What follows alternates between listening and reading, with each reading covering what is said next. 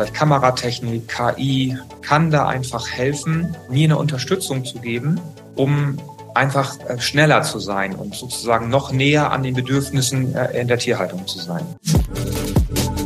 Deshalb finde ich diesen Bereich Aus- und Weiterbildung so wichtig, damit auch ein Landwirt, eine Landwirtin weiter Unternehmer, Unternehmerin sein kann.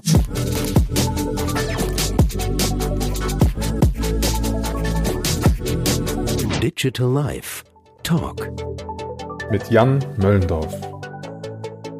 Herzlich willkommen zum Podcast Digital Life Talk. In der Vorbereitung der Aufsprache dieser Begrüßung habe ich mir nochmal den letzten Podcast angehört und auch da habe ich den gleichen Einstieg gewählt, die ich jetzt wählen möchte. Nach langer Zeit endlich mal wieder eine Folge. Aus verschiedenen Gründen war Pause. Der eine oder andere hat es auch verfolgt. Ich war nämlich dringend auf der Suche nach einem Landwirt, mit dem ich einen Podcast machen kann über das Thema Digitalisierung. Und ich habe einen gefunden, Dr. Henning Müller, mit dem habe ich eine neue Folge aufgenommen. Wir haben uns darüber unterhalten, ganz grundsätzlich erstmal über Landwirtschaft, über seinen landwirtschaftlichen Betrieb, über seinen Werdegang. Er hat promoviert rund um das Thema künstliche Intelligenz und Physik. Wir haben uns natürlich unterhalten über Anwendungen von künstlicher Intelligenz und Digitalisierung im Stall und im landwirtschaftlichen Betrieb. Da kamen wir zum Beispiel auf das Thema Beobachtung von Schweinen im Schweinestall, um das Schwanzbeißen zu verhindern oder um frühzeitig Infektionen zu erkennen. Wir haben natürlich uns auch unterhalten über die Frage, wie kommt die Digitalisierung überhaupt im Betrieb an? Also Ausbildung von Landwirten rund um das Thema Digitalisierung und über die Frage haben wir länger diskutiert, wollen wir eigentlich und will der Landwirt eigentlich den gläsernen Landwirt? Ja, da kann man äh, zweierlei Meinung zu sein. Hört rein, lasst euch von inspirieren und ich freue mich über euer Feedback. Bis dann, alles Gute, ciao, ciao.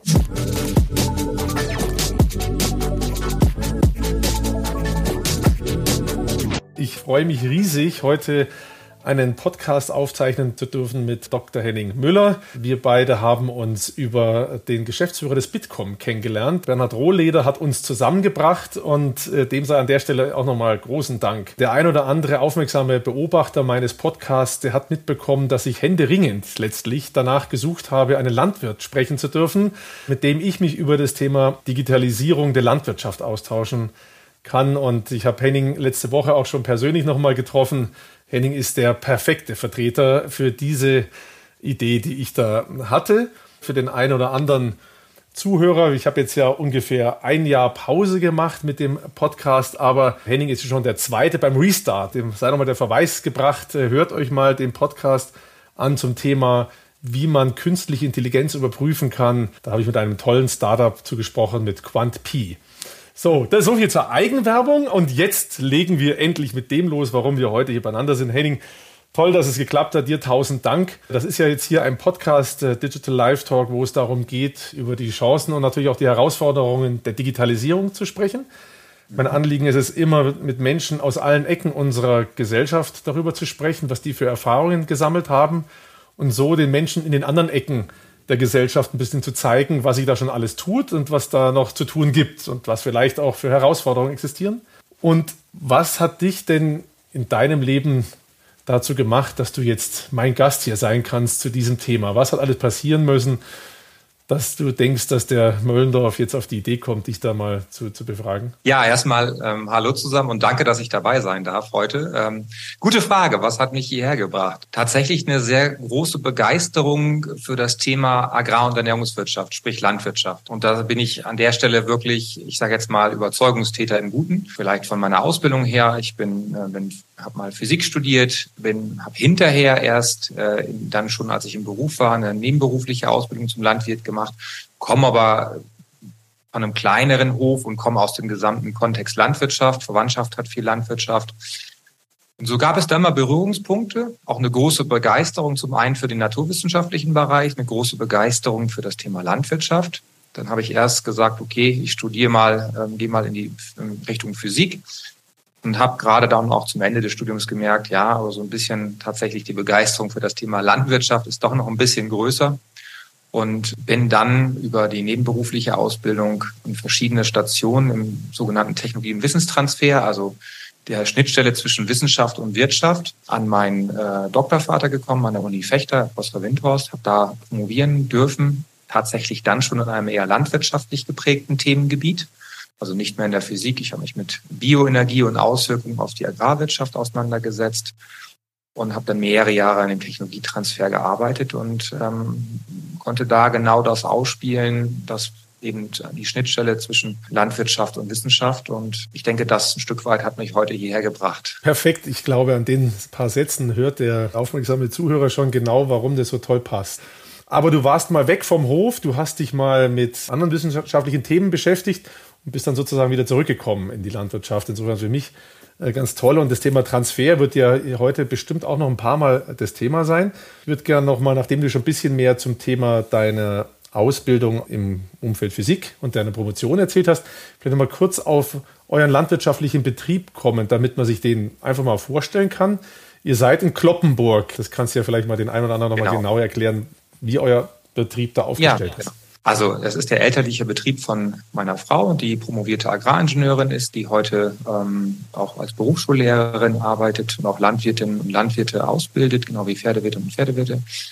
Wir haben uns tatsächlich in Fechter während unserer Promotionszeit kennengelernt und ähm, wir leben heute im Landkreis Kloppenburg auf ihrem elterlichen Betrieb. Das ist ein ganz durchschnittlicher Betrieb, von den Zahlen her. Also wir haben Mastschweine, wir haben Ackerbau, Grünland, wir haben Pferde, einige vielleicht mehr als vielleicht ein durchschnittlicher Betrieb hat. Aber ich sag mal sonst, äh, im Großen und Ganzen sind wir sozusagen ein guter durchschnittlicher, ähm, in unserem Fall konventionell wirtschaftender Betrieb mit all den Herausforderungen, die Landwirtinnen, Landwirte derzeit haben, insbesondere in der Schweinehaltung und das große sozusagen Sorgen vor der Hintergrund, wie sich das ganze Geschäftsfeld weiterentwickelt, so dass wir auch bei uns, was das angeht, sicherlich Änderungen anstreben werden, dass wir uns, ich schätze mal so peu à peu auch aus dem Bereich Schweinehaltung in dieser Form so verabschieden werden müssen. Hat unterschiedliche Gründe, aber sicherlich eins ist die derzeitige Marktentwicklung und natürlich auch da kommen wir dann auch zu einem Punkt, der ganze ähm, gesellschaftliche Wandel, der sich vollzieht, was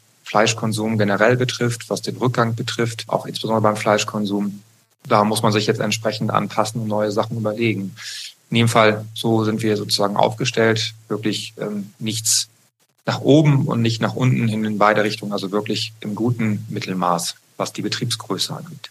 Mittelmaß ist ja wahrscheinlich in Deutschland immer schwierig zu bezeichnen, ne? weil wir haben ja in Ostdeutschland sehr, sehr, sehr große. Ja, aber so 1400 Mastschweine ist sozusagen 14, 1600, da ist so, da ist so, also da ist so die Durchschnitt, 80 Hektar. Das ist alles sozusagen so von den Größenordnungen in dem Umfeld bewegen wir uns auch. Also von daher, das sind so die, ich sag mal, äh, von, von den, von den Haupterwerbsbetrieben und wir haben noch über meinen Schwiegervater beziehungsweise Mitarbeiter 450 Euro oder 520 jetzt ja Eurokräfte sind wir da eigentlich gut aufgestellt und ja, das passt alles so zusammen. Aber trotzdem müssen wir uns jetzt auch mit der weiteren Entwicklung befassen, weil wir haben für uns beide beschlossen, wir arbeiten beide außerhalb des Betriebs. Also es ist nicht so, dass wir sozusagen ähm, jetzt beide Fulltime hier wären. Das würde der Betrieb finanziell gar nicht schaffen, ähm, das alles zu ernähren. Heutzutage nicht mehr. Da müssten wir, müssten wir größer aufgestellt sein. Der Punkt ist aber, wir wollen den Betrieb gerne als landwirtschaftlichen Betrieb erhalten äh, und nicht einfach jetzt sagen, okay, wir verpachten jetzt alles und gut ist. Das ist irgendwie nicht so das Ziel, weil wir beide viel zu viel Begeisterung dafür haben für das Thema. Gleichzeitig äh, habe ich aber auch Begeisterung, so ein bisschen über den Tellerrand hinauszuschauen. Und daher ist das für mich, ich bin beim Deutschen Forschungszentrum Künstliche Intelligenz angestellt, Teilzeit eine sehr gute Kombinatorik. Auf der einen Seite die praktische Landwirtschaft zu haben, auf der anderen Seite Themen wie KI und Co. zu haben. Und meine Frau ist eben Teilzeitberufsschullehrerin. Das wusste ich gar nicht, dass du da angestellt bist, dass ich dann vorher noch davon erzählt habe von meinem letzten Podcast. Da hättest du wahrscheinlich auch was zu erzählen können. Ja, ähm, aber noch nicht so versiert. Ich bin noch nicht so lange da. Ah ja, okay. Aber das ist sehr, sehr spannend und das gibt mir jetzt irgendwie einen Strauß von Fragen, die ich gerne stellen möchte. Die würde ich gerne zum Einstieg mal kurz einfach noch mal ein bisschen abarbeiten. Eine Sache, auf die wir ja auf jeden Fall kommen werden, äh, auch mit dem Thema Digitalisierung und Landwirtschaft, die Rolle der Landwirtschaft innerhalb der Gesellschaft, das Verständnis, die Beziehung der Menschen zu der Produktion von Lebensmitteln, die sie möglichst billiger äh, konsumieren wollen. Du hattest es jetzt gerade mit so einem Hinweis gegeben, der Schweinemarkt verändert sich deutlich. Da hast du auch kurz Ernährungsveränderungen erwähnt. Davon hören wir immer wieder, weil man ja selber vielleicht ein bisschen seinen äh, Konsum umstellt. Aber was heißt genau jetzt für euch als landwirtschaftlichen Betrieb? Kannst du das jetzt schon, also ist es dann ein Preisverfall, wo, den ihr merkt, oder ein äh, weniger Bedarf, der einfach im Markt grundsätzlich schon mal ist? Kannst du das nochmal skizzieren? Oder hat es auch mit den Themen Schweinepest zum Beispiel zu tun? Da Gibt es ja, ja glaube ich, auch ein Riesenthema für euch. Da kommt einfach sehr vieles zusammen. Also es ist wie so vieles im Leben, es gibt nicht die eine Ursache. Also es gibt in den letzten zehn Jahren, wenn man sich die Zahlen anschaut, von den Tieren, die wir haben, haben wir einfach über die letzten Jahre einen Rückgang bei den Tierzahlen. Es hat sich vieles verändert. Ein Punkt ist, dass sich die Konsumgewohnheiten verändert haben, sprich der Fleischverzehr in Bezug auf Schwein. Bei Geflügel ist es alles etwas anders, ist rückläufig. Dann sind wir in der Situation gewesen, vor Corona, vor ASP, also vor der Schweinepest, war die ähm, Schweinefleischproduktion war immer schon, aber nochmal mehr exportorientiert und da war China ein wichtiger Abnehmer. Das ist natürlich alles durch Schweinepest, weil dann gesperrt am Handelsmarkt in vielen Fällen, plus dann halt Corona, die ganzen Lieferketten, alles ist durcheinander geraten, ist das natürlich sehr ins Wanken geraten. Das war so sicherlich, sind unter anderem Gründe dafür, warum dann äh, letztendlich es zu einem ja so schon auch Preisverfall gekommen ist. Gleichzeitig sind die Kosten angestiegen auch durch wieder Corona, jetzt aber natürlich durch die fürchterlichen Ereignisse im Ukraine-Krieg. Ähm, das heißt, dort beispielsweise nicht nur das, was man so als Verbraucherin, als Verbraucher natürlich weiß, Gas, Strom, alles wird da teurer, aber natürlich auch Futtermittel. Die sind im Preis deutlich angestiegen. Futtermittel, Energiekosten, alles rund ums, sage ich mal, Tier ist äh, in verschiedenen Stellen teurer geworden, sodass gerade Sauenhalter, also sprich Landwirtinnen und Landwirte, die Ferkel produzieren, die dann hinterher in welcher sozusagen Form, ob ökologisch, konventionell, wie auch immer gemästet werden, mit dem Ziel, ähm, Fleisch zu erzeugen für die menschliche Ernährung, an der Stelle am Anfang der Kette schon ein Riesenproblem haben, weil die natürlich gerade in dieser Haltung, das kann man sich einfach vorbildlich, kleine Tiere, so Wärmebedarf ist dann ganz anderer. Da habe ich natürlich nochmal Herausforderungen, das heißt, da habe ich einen erhöhten Wärmebedarf, da habe ich natürlich ganz andere Kosten, jetzt Futtermittel kommt dazu. Das heißt, da haben wir schon sehr, sehr viel in den letzten Monaten haben da Landwirte und Landwirte aufgehört. Dann gibt es mit dem Blick auf Zukunft gesetzliche Bestimmungen, die vieles einfordern, was im Tierwohlbereich absolut ähm, auch Sinn macht, keine Frage und auch zu unterstützen ist. Nur gleichzeitig bedingt das natürlich, ich sag mal so vom Betreuungsaufwand, Platzbedarf, alles ein Mehr. Ein Mehr heißt aber auch, das muss ich irgendwie wieder anders reinholen, weil ich in dieser Form der effizienten Wirtschaft natürlich alles daraufhin optimiert habe. Wenn ich jetzt ein anderes Optimum finden muss, weil es andere Randbedingungen gibt, muss ich irgendwo auch wiederum mehr erlösen, wenn ich unterm Strich das Gleiche stehen haben will und ich einfach nur weniger, weniger verdienen möchte, um meine Familie zu ernähren. Ganz praktisch. Es geht ja nicht darum, dass wir hier das Thema nur Reichtumsscheffeln ist, sondern es geht darum praktisch, wie kann man sozusagen Familie ernähren als Familienbetrieb. Das führt alles zu Konsequenzen und natürlich solche Preise müssen irgendwann weitergegeben werden an die nächste Stufe, sprich den Mester. So, und der hat natürlich auch wieder irgendwo Ende. Jetzt sind wir aktuell bei zwei Euro. Das ist aber längst nicht kostendeckend pro Kilogramm Fleisch. Also 2,50 in der Bereich müssten wir jetzt eher bewegen. Und das sind so Punkte, wenn man jetzt investieren wollte, jetzt will man mehr Tierwohl machen. So gibt da das Konzept der Haltungsstufen, sprich Haltungsstufe 1, Haltungsstufe 2, 3 bis 4 Bio, ähm, wo es um Platz, um Licht, um äußere ähm, Klimaeinflüsse geht, sprich äh, Nase raushalten, Auslaufbereiche. Das alles bedingt wiederum vielleicht weniger Tiere zu haben, weil mehr Platz. Und ich habe nur gegebenen Platz, an die Baugenehmigung ran zu müssen, in eh schon einem Gebiet, wo ich sehr viele Tiere habe. Sprich, da habe ich das Emissionsthema. Was darf ich baurechtlich überhaupt noch? Also Emissionen auf der einen Seite, Tierwohl auf der anderen Seite ist momentan nicht zu einer lösende Gleichung, zumindest in den Regionen, wo eh schon viele Tiere sind. In anderen Regionen ist es auch immer schwierig, hängt sehr viel mit Baurecht da zusammen. Das war in den letzten Jahren immer schon, sage ich mal, herausfordernd. Und das jetzt in der Situation, wo wir von, von wo wir multiple Krisen haben, die uns alle jeden Tag bewegen, von Corona in Ukraine, in, gepaart mit Inflation, da kommt ja einfach alles zusammen an dieser Zeit, zu dieser Zeit. Und das hat eh schon, sage ich mal, das Gesamtsystem so ein bisschen, was eh schon in Veränderungsprozessen war, Transformation, ähm, jetzt nochmal deutlich unter Druck gesetzt, sodass dann viele auch ans Überlegen kommen, was machen sie jetzt? Wie stellen sie ihren Betrieb auf? Dass sie zukunftssicher sind? Oder wie steigen sie jetzt aus, um nicht so viel Geld zu verbrennen, dass wenn sie dann in Rente gehen im Anfang, dass sie dann mit einem riesen Schuldenberg in Rente gehen? Weil wenn ich weiß, dass ich nächsten zwei, drei Jahre höchstwahrscheinlich nicht mehr wirklich viel Geld verdiene, sondern Geld verliere, dann kann ich auch heute den Schlüssel rumdrehen. Und das passiert gerade so ein bisschen an der Stelle. Also sehr spannender Einblick. Hier ging jetzt gerade da parallel so die Gedanken durch den Kopf. In meiner Bubble zumindest erlebe ich unglaublich viele Podcasts rund um das Thema Venture Capital, Startups, Digitalisierung.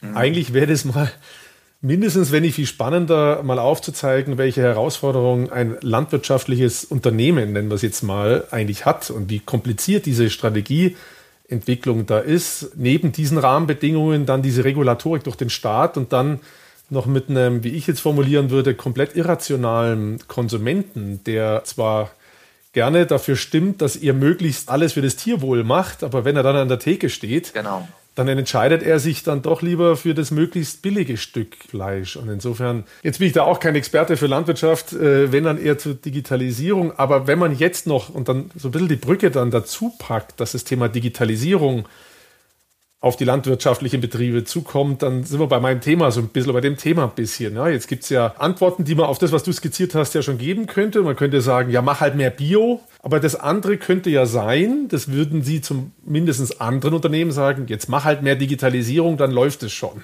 Um das jetzt mal gewaltvoll ein bisschen in diese ja. Richtung dazu gehen, um das Feld aufzumachen, Landwirtschaft und Digitalisierung. Nicht alles, was Digitalisierung ist, ist nachher effizienzsteigernd, aber da ist natürlich ein bisschen was drin wahrscheinlich ja. Äh, wenn wir jetzt einfach mal zum Beispiel das Tierhaltungsthema mal aufnehmen, beschreibt mal den Zuhörern, was ihr da auch für Erfahrungen habt, das, von dem Potenzial der Digitalisierung in der Tierhaltung, Effizienzsteigerung, aber dann vielleicht auch andere Parameter zu optimieren.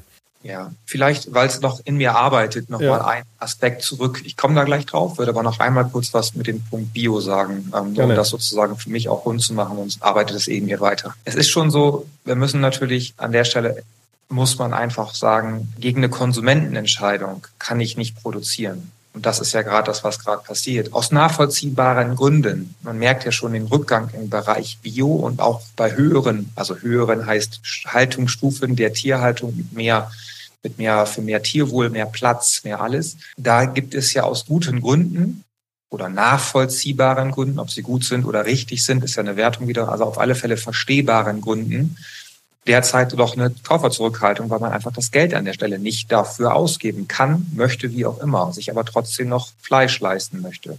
Alles erwartet, dass wenn eine Krise, eine solche Krise durch ist, dass man dann wieder zu dem Alten zurückkommt. Das ist erstmal eine Erwartung. Ob das so sein wird, bleibt abzuwarten. Nur die Diskussion, die wir im letzten Jahr noch hatten, rund um Umbau der Tierhaltung und der Verbraucher honoriert das, die Verbraucher honoriert es an der Theke mit mehr Geld. Es zeigt sich einfach jetzt, ja, in so einer Situation nein. Und dann ist natürlich die Frage, und das als letzten Satz dazu, als Landwirt hat man ja aber Investitionszyklen. Wenn man jetzt nicht in eine Landmaschine, die auf dem Feld läuft, die ich wieder verkaufen kann, in einen Stall investiere, dann bin ich bei 20 Jahren. Das heißt, ich muss das Objekt abschreiben, ich investiere lange, ich habe nicht nächstes Jahr alles bezahlt. Das ist Quatsch. Also ich mache das über einen langen Zeitraum. Und irgendwo lege ich mich ja systemisch auch fest. Das ist tatsächlich so die Krux an der ganzen Geschichte. Und das in dieser Situation, wo im letzten Jahr noch diese absolute Sicherheit galt, Konsumentinnen und Konsumenten gehen diesen Weg mit, ihr müsst das so machen, hat sich jetzt ja gezeigt, nein, es gibt Situationen, vorher im letzten Jahr nicht vorstellbare Situation. Es gibt eine Situation, wo sie diesen Weg nicht mitgehen, sondern sich komplett wieder anders verhalten. Und nicht nur 0,5 irgendwas Prozent, sondern richtig. An der Situation stehen wir jetzt. Selbst nur das sozusagen das immer mehr wollen, heißt nicht das mehr können, weil man muss damit nochmal bei allen sozusagen Nachhaltigkeit ist nicht nur der Punkt Ökologie und Sozial. Es gehört zu einem Nachhaltigkeitsdreieck auch das Thema Ökonomie. Es bringt mir ja nichts, wenn ich nach drei Jahren dann alles verkaufen muss. Dann habe ich nicht viel gekonnt, was das Thema Ökologie und Soziale kann es auch nicht fortgeführt werden. Und das ist so nochmal abschließend die, die Situation. Jetzt komme ich auf den Bereich Digitalisierung. Digitalisierung kann einen Beitrag für vieles leisten. Ganz klar. Man kann Prozesse damit optimieren. Allein schon, wenn ich Datenaufnahme habe. Ich habe ein Handy in der Hand. Ich kann sozusagen über eine Farmmanagement-App Daten aufnehmen. Also Dokumentationspflichten viel leichter erfüllen, als wenn ich dann irgendwie mit Zettel rumrenne. Dann ist der Zettel wieder weg und der Stift geht gerade nicht. Und dann habe ich mir doch falsch gemerkt. So dieses ganz übliche, diese kleinen Helferlein. Bis zu größeren Sachen. Um jetzt mal ein paar praktische Beispiele zu liefern. Auf der Eurotier, das ist die, eine Leitmesse für Technik in der Tierhaltung in Hannover im November gewesen, wurde unter anderem im Schweinebereich, bleiben wir jetzt mal in diesem Sektor, System vorgestellt, das visualisiert durch grüne und rote Lampe im Stall, ob ein Husten, also ein Hustenreiz bei den Schweinen vorliegt. Sozusagen der, die Landwirtin, der Landwirt ist nicht 24 Stunden im Stall. Das System ist 24 Stunden im Stall. Wenn ein Tier jetzt hustet, kündigt sich ja, kann mal sein, kann aber sich was ankündigen. Und es geht ja gerade dabei, dass ich möglichst früh agiere. Wenn ich früh ins Handeln komme, das ist wie bei sozusagen einer Erkältung. Verschleppt man die, kann es eine Lungenentzündung werden. Kuriert man sich am Anfang gleich so ein bisschen mal aus, dann okay. Wenn ich das aber nicht mache, dann kommt gleich hinterher richtig die Kelle. Ich muss Antibiotika und, und, und, und, und. Und das will man ja gerade verhindern. Je früher ich weiß, dass irgendwas im Bestand, in einem Teil des Bestandes nicht in Ordnung ist, desto besser kann ich reagieren. Und hier kann ich zum Beispiel auch ein paar Tage vorher sehen, okay, das kriege ich noch gar nicht mit. Aber da passiert gerade was. Das ist so zum Beispiel, da kommt KI auch ins Spiel, das auszuwerten. Mikro aufnehmen, auswerten, ein weiteres Beispiel. Ein tolles, spannendes Beispiel, um das für die Zuhörer noch ein bisschen einfach bildhaft zu machen. So stelle ich es mir gerade vor. So Schweine, wenn die dann Husten haben dann, äh, und man entdeckt es recht früh, dann kann man das Schwein, das betroffene Tier separieren, kann das eine Tier speziell gesund machen, nenne ich es jetzt mal. Wenn du sonst in den Stall zu spät kommst, dann haben dann 10% schon irgendwas und dann schmeißt wahrscheinlich der Landwirt, weil eine andere Möglichkeit hat er nicht mehr, Antibiotika oder irgendein Medikament in. Aber bei Schweinen ist das noch anders. Also bei Schweinen versuchst du immer aufs Einzeltier zu gehen. Du gehst jetzt nicht sozusagen, wenn das jetzt ganz, ganz schlimm wäre, aber diese mehr davon, dass man immer, immer alles sozusagen in jeder Form, in jeder Form der Tierhaltung immer alles behandelt. Das ist Quatsch. A, macht das keiner irgendwie jetzt gerne und B, man muss das ein bisschen mal so relativieren. Und jetzt mal ganz praktisch, das kostet auch einfach Geld. Es ist ja nicht so, dass Antibiotika jetzt für 1,50 Euro an der Straße zu kriegen wären. Es ist auch einfach eine, es ist eine, es ist arbeitsaufwendig. Ich muss es vernünftig dokumentieren. Ich bin ja auch belegpflichtig. Ich muss ja auch sozusagen den, den äh, entscheidenden Stellen zeigen, was habe ich eigentlich wie mit dem vom Tierarzt verordneten Mittel gemacht. Auch das ist alles, ist alles geregelt und das wird auch eingehalten, so. Und äh, ja, klar, es gibt immer irgendwo mal den einen oder anderen, der in jeder Branche, nicht nur in der Landwirtschaft, es gibt in jeder Branche den einen oder anderen, der sich nicht an die gesetzlichen Bestimmungen hält. Punkt. Also es ist auch nicht in der Landwirtschaft alles in Ordnung, ist aber auch nicht so schlecht, wie man immer vielleicht vor Augen führt. Da ist so der Punkt, es geht darum, dass man möglichst wenig Einzeltiere an der Stelle früh behandelt mit entsprechenden Stärkungsmitteln, mit leichteren Mitteln, bevor ich dann viele Tiere, weil ich nicht anders kann, weil es wie in einem Infekt, der sich verbreitet, der sich schnell verbreitet durch Interaktion, durch Kontakt. Das ist wie bei unseren Kindern im Kindergarten. So, wenn die, wenn die sozusagen in dem Moment, wenn die was Leichtes haben und einfach nicht mehr da wären, können sie auch keine weiteren anstecken. Da haben die auch Kontakt. Und genauso ist das natürlich in der Tierhaltung auch, wenn ich Kontaktpunkte habe. Da kann man einfach sehr viel früher, schneller eingreifen und schauen, wo ist das jetzt, bevor das irgendwie, sag ich mal, größere Formen annimmt. Und da ist so Zeit so ein kritischer Punkt. Und das ist wirklich über Mikrofon aufnehmen, auswerten, was passiert da gerade, habe ich irgendwo Geräusche, in diesem Fall Husten, die mir irgendwas sagen, was ich, weil ich nicht 24 Stunden in jedem, in jedem Stall sein kann und auch nicht bin, bei aller Kontrolle und des Gutmachenwollens, geht aber einfach nicht, ist dieses System einfach da und gibt mir sozusagen einen Hinweis, gleich optisch, also da leuchtet sozusagen dieser kleine Kasten grün oder er leuchtet ähm, rot im Sinne von wegen, ach, hier musst du hingucken. Also gleich visuell erkannt, da ist was nicht in Ordnung. Hier verweile ich mal ein bisschen. Schau mir das an und schau nochmal auf eine Auswertung, was war denn wann, wie, wo, um das besser selber beurteilen zu können. Ich kann das an verschiedenen Stellen sozusagen weitertreiben.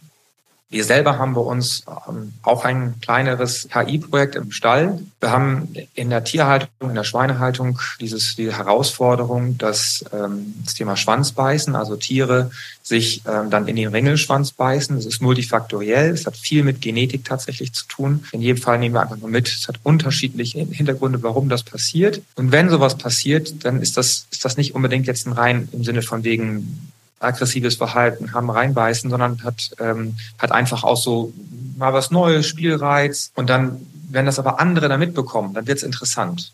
Und dann kann das schnell, sage ich mal, um sich greifen. Da ist es so ein Punkt, möglichst schnell zu wissen, was passiert da eigentlich. Auch da gilt wieder, bin ich 24 Stunden im Stall, also ist da die Idee, wie in anderen Projekten auch. Bei der Landwirtschaftskammer Niedersachsen zum Beispiel gibt es mit dem Digi-Schwein, so heißt das. Also Digitalisierung steckt da schon im Begriff. Gleiche Ansätze mit einem mit Kamerasystem, die jeweilige Bucht zu überwachen und die Tiere zu beobachten. Dann, wenn man eine, ja, so eine Interaktion, also Rüsselscheibe an Schwanz realisiert, dann zu erkennen, okay, hier könnte jetzt was sein und dann dieses, dieses, sage ich mal, neudeutsch Event zu, ähm, zu detektieren äh, und dann natürlich ein Hinweis auf, ne, im Sinne von wegen, da war jetzt was. So. Da kommt dann aber viel zusammen. Ich muss natürlich genau nur wissen, nicht nur da war was, sondern wer hat eigentlich gerade wem irgendwie gebissen. Okay, wer wurde gebissen, das kann ich erkennen visuell irgendwann bei einer Verletzung. So weit will ich es ja gar nicht kommen lassen, aber trotzdem könnte ich das vielleicht noch erkennen. Aber denn, wer hat's gemacht? Das ist schon ein bisschen schwieriger. Da geht's dann schon los mit Ohrmarken, wo dann meinigen Data Matrix Code bei uns drauf ist, also ähnlich ein QR-Code, nur noch ein bisschen größer. Dann über die Kamera zu erkennen, ah, du bist also die Nummer 21, du warst das also so. Und das dann auch, das Tier dann auch wiederfinden zu können. Das kann ich in verschiedenen Bereichen der Tierhaltung, auch im Milchviehstall machen, um, um Tiere was, was ist ein Milchviehstall? Was war das? Ein Milchviehstall, also wo Milchkühe stehen. Tiere haben ja genau wie Menschen auch individuelle Verhaltensweisen. So ein Tier meinetwegen liegt von Natur aus ein bisschen mehr, ein Tier ist ein bisschen aktiver. Und wenn das aktivere Tier, sagen wir mal bei der Milchkuh, also beim Rind, wenn das aktivere Tier entgegen seinem sonstigen Verhalten auf einmal mehr liegt im Verhältnis. Dann ist das vielleicht schon ein Punkt, wo ich hingucken muss. Aber auch da, ja, wenn ich jetzt gerade da bin, dann liegt das Tier halt mal. Ja, mal liegt das auch wohl, so in dem Sinne.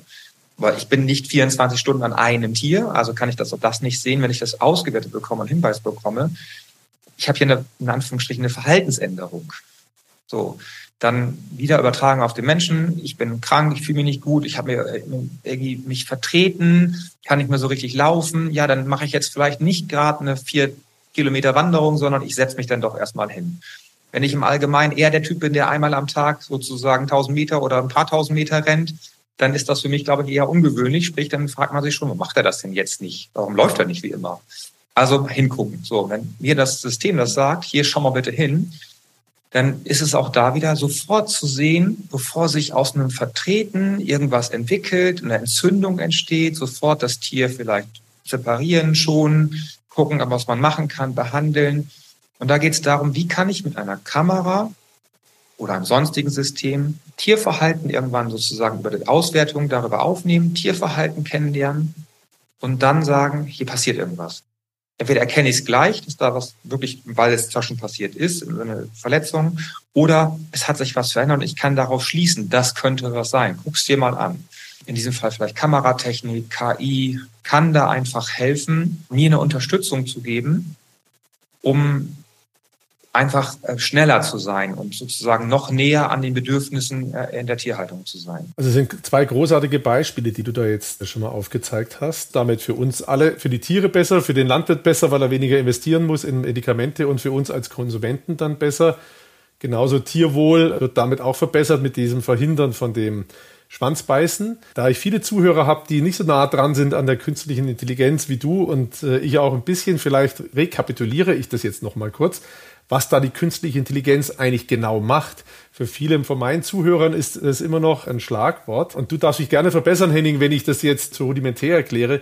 Letztlich geht es ja darum, du hast es auch ein paar Mal erwähnt, die Bewegungen der Tiere aufzuzeichnen. Aus denen versucht man irgendwelche Muster zu machen, wo dann eine künstliche Intelligenz von selber lernt, okay, so ungefähr ist jetzt das Muster von den Bewegungen. Noch besser ist fast mit den Geräuschen, das du ja erwähnt hast, ja, genau. wenn man hunderte von Geräuschen hat und dann irgendwann merkt, und so sieht ein Geräusch aus, das auf einen Infekt hindeutet, dann ist es künstliche Intelligenz, die versucht, aus dem ganzen Geräuschetumult das rauszufinden. Ne, das ist ungefähr so, wie man das beschreiben könnte. Ja, genau, richtig. Also das, das mit dem Bild aufnehmen, das sind ja immer nur einzelne Beispiele. Es ist ein sehr vielfältiges Feld, ob das jetzt sozusagen ein Geräusch ist, ob das ein Bild ist, ob das einfach aus Abläufen, also aus sozusagen sich wiederkehrenden Abläufen irgendwas ableitend ist, ob das eine Veränderung bei den Inhaltsstoffen in der Milch, wenn ich jetzt sozusagen ein Melkroboter bin und ich messe, was ist da vielleicht drinne, von wegen ähm, unterschiedliche Inhaltsstoffe, ähm, die Menge, ähm, da gibt es ja ganz unterschiedliche Indikatoren. Ich finde immer das Spannende, was ist so das so normal und was ist irgendwo eine Abweichung und ähm, oder klar, was ist eine offenkundige Verletzung? Das ist natürlich immer was ganz anderes. Was ist sozusagen unter meinem unter meinem Radar? Also was ich einfach als Mensch so noch nicht wahrnehme, weil ich entweder nicht 24 Stunden irgendwo bin oder weil selbst wenn ich da wäre, ich das einfach noch nicht richtig sehen kann, weil ich das das fällt mir noch nicht auf. Man, man nimmt ja einfach nur das wahr, für den man für das man auch mal wirklich ein Bewusstsein hat in dem Moment und dann muss ich alles alles in den ganzen Informationsquellen auch noch sortieren aus der Vielzahl der Quellen Das ist genau auch eine Chance für an der Stelle für KI, um das mal KI so ein bisschen mal runterzuruhen, vielleicht für viele von dem ähm, hohen Sockel. Du hattest ja auch schon einen Podcast dazu. Aber wir sind ja hier nicht bei einer starken KI, wo so ein Mensch Android so sozusagen irgendwie rumwandert, sondern wir sind immer bei einer schwachen KI, also wo ich genau solche Auswertungen in Daten durch Trainings, also Bild verstehen, Bildauswertung, aber wo ich vorher mit viel mit labeln muss, das ist jetzt die Situation, das ist die Situation, immer wieder das Antrainieren. Das sind ja alles Werkzeuge, die ja erlernbar und beherrschbar sind. Also jetzt mal so ein bisschen KI entzaubern sozusagen. Das ist einfach jetzt nichts mehr wow, Zauberei. Das ist einfach ist ein Werkzeugkasten. Das kann man lernen, man kann das machen.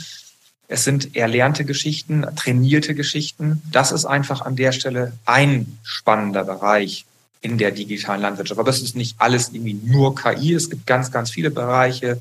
Allein schon die Tatsache, dass ich beispielsweise überhaupt Kamerasysteme zur Überwachung einsetze, dass ich über Kamerasysteme, dann über, über andere Systeme Tiere selektieren kann. Der ganze Bereich Datenmanagement, dass ich Daten auswerten kann, viel einfacher in Datenbanken, was miteinander zusammenbringen kann, gleich versenden kann, auch über Wertschöpfungsketten hinaus Daten teilen kann. Das sind viele, viele Beispiele. Perfekte Steilvorlage, weil das hatte ich auch im Kopf, da jetzt gleich nochmal rüber zu surfen sozusagen. Deswegen nämlich auch der verweist nochmal, dass wir die, auf die künstliche Intelligenz, damit die äh, Zuhörer das alles nochmal nachvollziehen können. Da reden wir nämlich über viele Daten. Mir geht es ja auch immer hier ein bisschen um Entzaubern und einfach aufzuzeigen, wo äh, Diskussionsthemen sind, die manchmal nicht klar genug verstanden werden und dann Urteile relativ schnell gefällt werden. Also zum Beispiel auch das Thema Datenaustausch.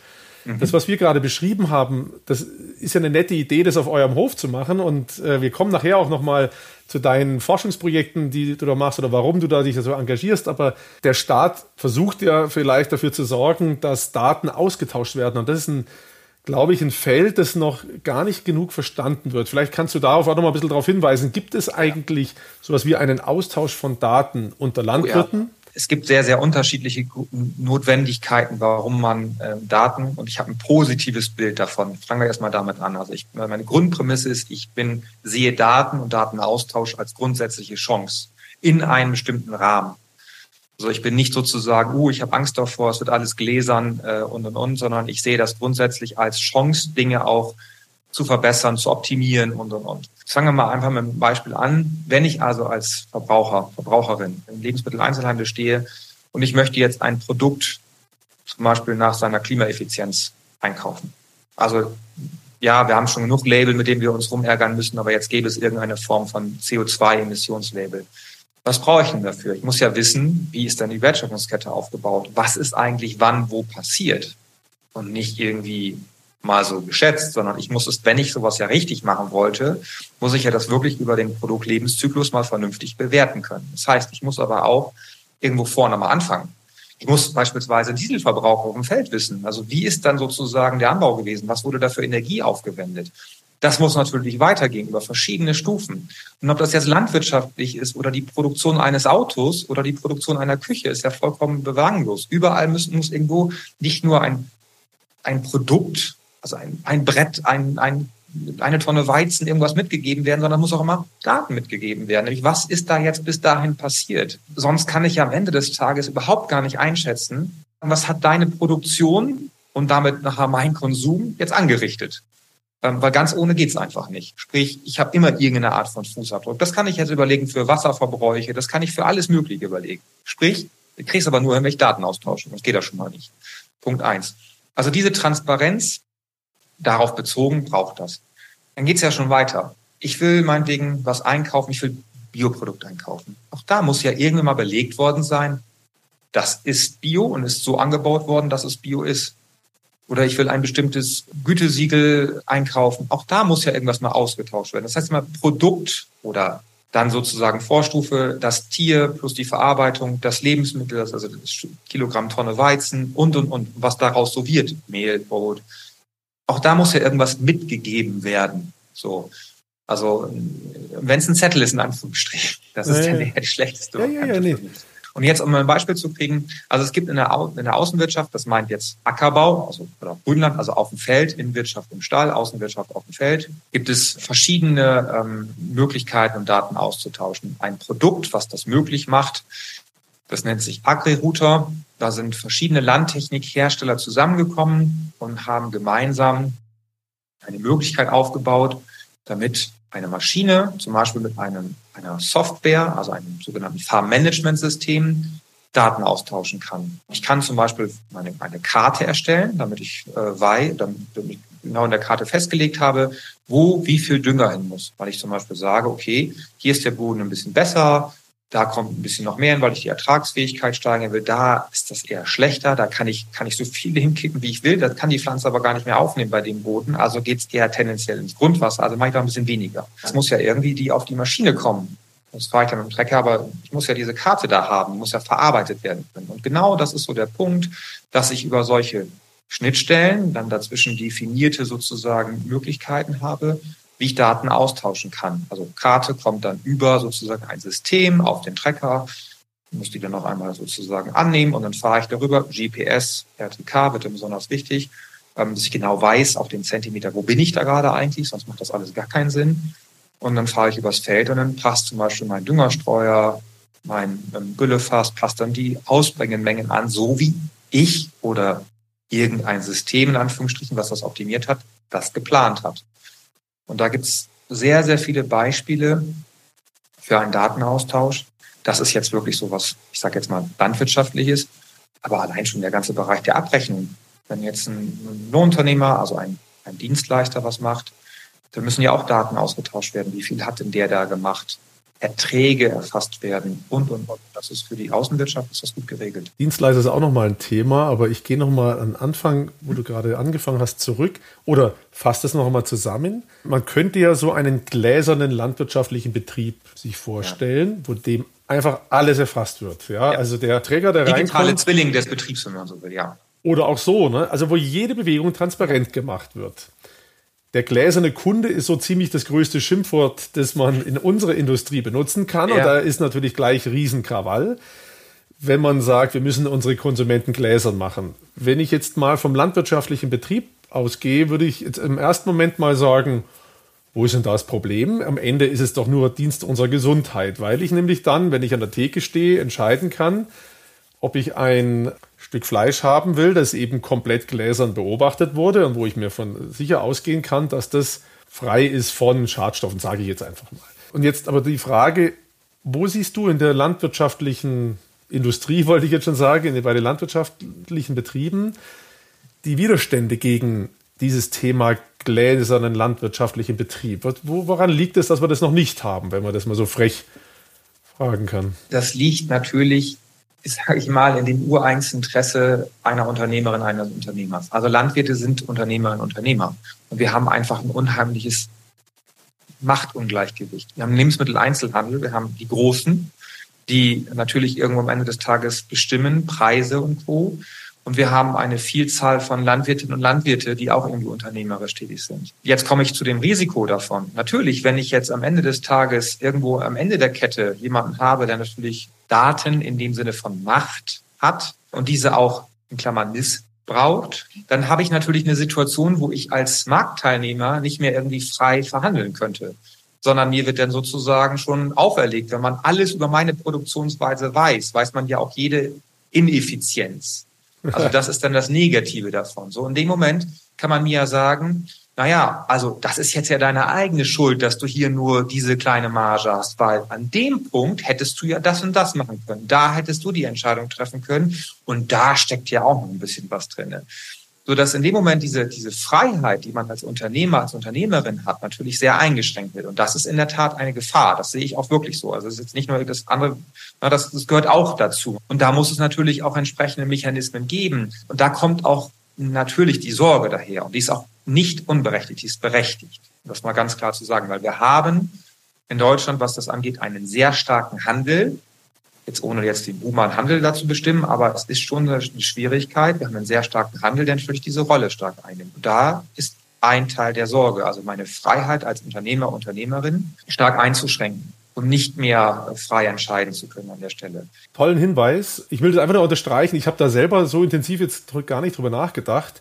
Man hört mir ja manchmal den Stress, den verschiedene Industrien mit dem Handel haben. Aber nur damit auch der Zuhörer das nochmal vor Augen hat, man konnte es ja lesen, ich glaube, war es jetzt Mars, die von bestimmten Lebensmitteleinzelhandelsketten ausgelistet wurden, weil die beiden sich nicht auf den Preis verständigen ja. konnten. Da muss man sich vorstellen, ein weltweiter Konzern wie Mars mit so einer bedeutenden Marke, der wurde von den Lebensmitteleinzelhändlern mal eben nicht mehr eingekauft, um es mal so platt zu sagen. Es gibt mehrere Marken, denen das passiert ist. Wir haben schon eine, eine Marktmacht.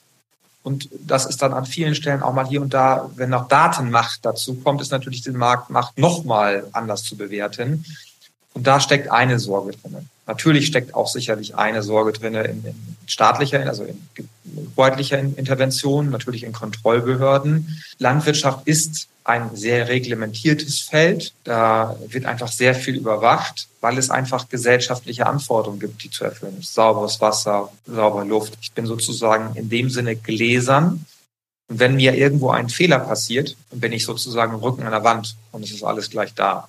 Auch das liegt in der Natur der Sache eines Menschen, der etwas unternimmt, einem positiven Sinne. Ja, da, wo gehobelt wird, fallen Späne. Sprich, es bei jedem passiert auch mal ein Fehler und da will man natürlich nicht gleich so, öh, Rücken an der Wand und was nun. Und diese Ängste werden an verschiedenen Stellen oder Ängste, diese Sorgen werden an verschiedenen Stellen bedient. Da kann ich das schon verstehen, weil das auch ein Eingriff ist in eine Gesellschaft, in eine unternehmerische Freiheit.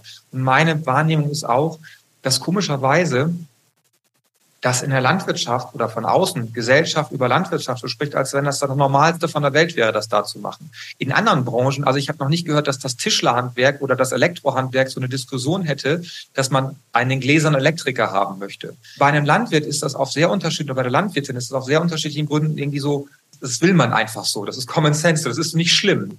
Aber ja. auch Landwirte und Landwirte sind wie Tischler und Tisch, also Elektriker und Elektrikerinnen Unternehmer, wenn sie dann einen Betrieb haben, wenn sie Meister sind oder sonst was haben. Und haben natürlich auch irgendwie, wollen natürlich auch so wirtschaftlich für sich vorankommen. Und ich finde, das ist legitim.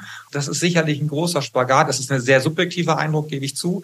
Aber ähm, es ist irgendwie so, dass da ist das Normal. Das ist dann so die Kehrseite dieser Diskussion. Und das führt dann oftmals auch dazu, dass man diese Chancen für sich einzelbetrieblich immer so gar nicht sieht oder vielleicht gar nicht das machen kann, weil, weil man sich da sozusagen selber an der Stelle beschränken muss, allein schon. Ja, das ist auch kein unerhebliches Risiko. Ich habe dann gerade parallel gedacht, wie wäre es eigentlich, wenn mich jeden Tag jemand beobachten würde mit allem, was ich mache? Alle Termine, alle E-Mails, die ich schreibe und ich weiß nicht was alles. Und die Fehler, die wir als Unternehmer schon gemacht haben, vielleicht sogar noch öffentlich machen würde. So extrem ist es jetzt nicht, was ich jetzt gerade meinte, aber es, es geht gefühlt in so eine Richtung, gedanklich zumindest mal, ja. selbst wenn es das Bauchgefühl ist. Man macht sich nämlich eben manchmal ein bisschen einfach, wenn man nicht in der Landwirtschaft unterwegs ist. Ich wollte nur darauf hinweisen, das ist halt ein spezielles Marktumfeld, nennen wir es jetzt mal, ähnlich wie übrigens der Gesundheitsmarkt, ja, genau. wo es ganz spezifische Interessen der Patienten, Konsumenten gibt und damit Einwirkungen des Staates Regulierungen und da gibt es auch Dinge, die dann ein Landwirt, ein Mediziner hinnehmen muss und es gibt eine Interessenslage auf unserer Seite. Aber es ist auch nicht immer alles ganz so leicht zu sagen, lieber Unternehmer, du musst es jetzt so machen. Das muss man mal setzen lassen und da sieht man aber auch, was für gesellschaftliche Themen man hat. Da gibt es ja jetzt auch kein richtig, kein falsch, da gibt es keinen Anfang und kein Ende, genau. wie viel Daten jetzt nachher ein Landwirt mal übergeben soll oder nicht. Man sieht aber, was da für Bewegungen drin sind in diesem Thema. Ne?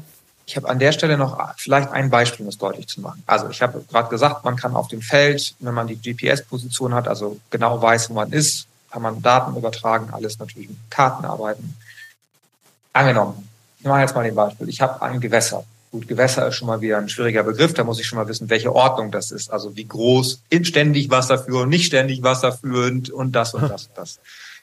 Das muss man wissen, weil danach richtet sich dann, wie viel Meter Abstand ich einhalten muss, zum Beispiel mit einer Feldspritze oder beim Düngerstreuen. So, jetzt mache ich das einfach so, also ich spreche, ich fahre, ich habe mal drei Meter abgetreten, da komme ich gut mit hin.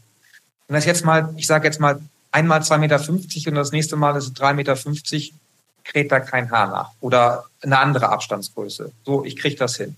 Nehme ich das jetzt aber exakt auf zwei Zentimeter genau, sozusagen auf einer Karte auf. Dann dokumentiere ich, im schlimmsten Fall ich selber, ich dokumentiere einen Verstoß, weil ich habe mich nicht daran gehalten.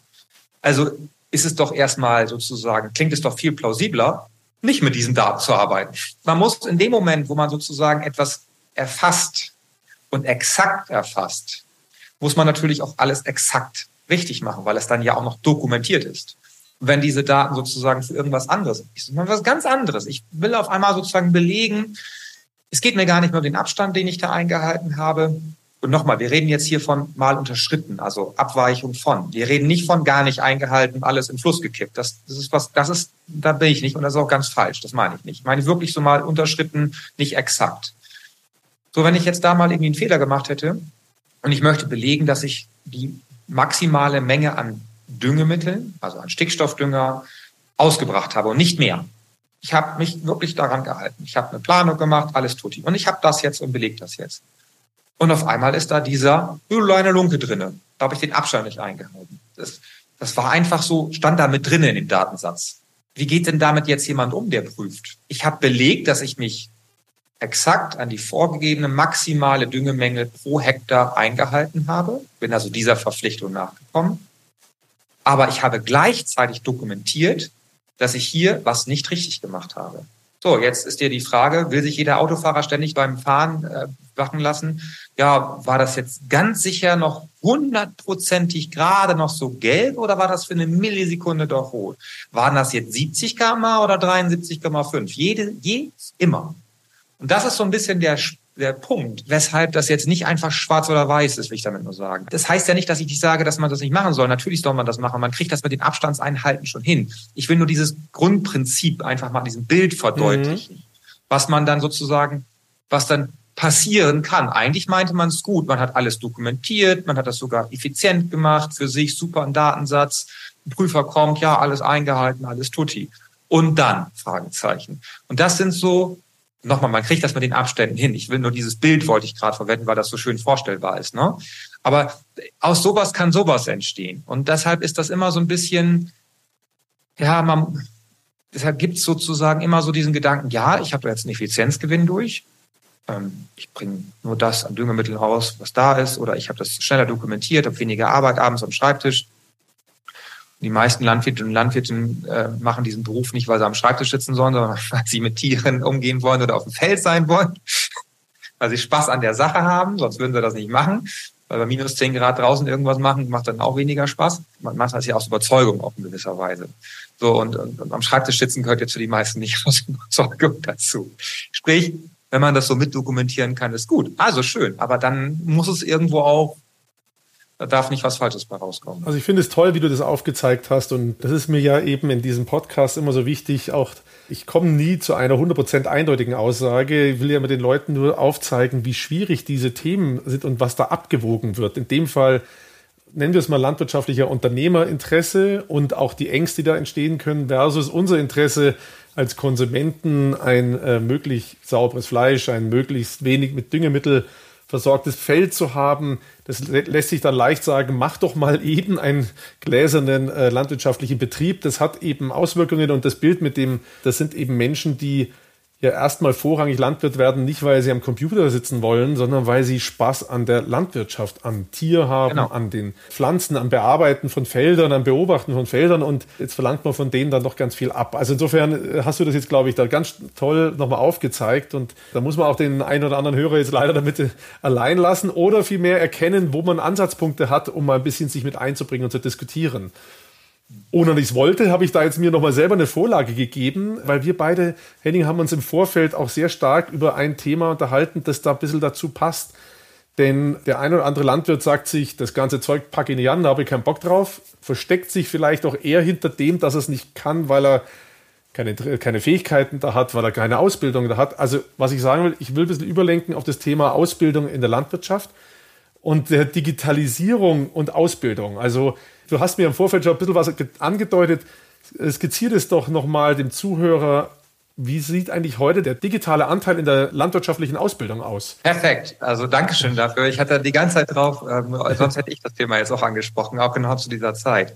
Ja, das Thema Aus- und Weiterbildung, das ist für mich auch ein, ein Herzensthema, ähm, weil ich das als ganz, ganz wichtig empfinde. Man muss sich vorstellen, das Berufsbild Landwirt ist von 1994 das letzte Mal angepackt worden. Da war jetzt also vor Smartphone, vor Tablet, vor ziemlich vielen. Es ist natürlich schwierig. Wir gehen jetzt nicht auf Universitäten oder Hochschulen, wo auch eine landwirtschaftliche Ausbildung als zum, zur Agraringenieurin, zum Agraringenieur geleistet, wo ich natürlich schneller, sage ich mal, und einfacher vielleicht den Kontext digitale Technologien integrieren kann, weil ich regelmäßig auch Vorlesungen alles anpasse. Bleiben wir mal kurz bei der Berufsschule.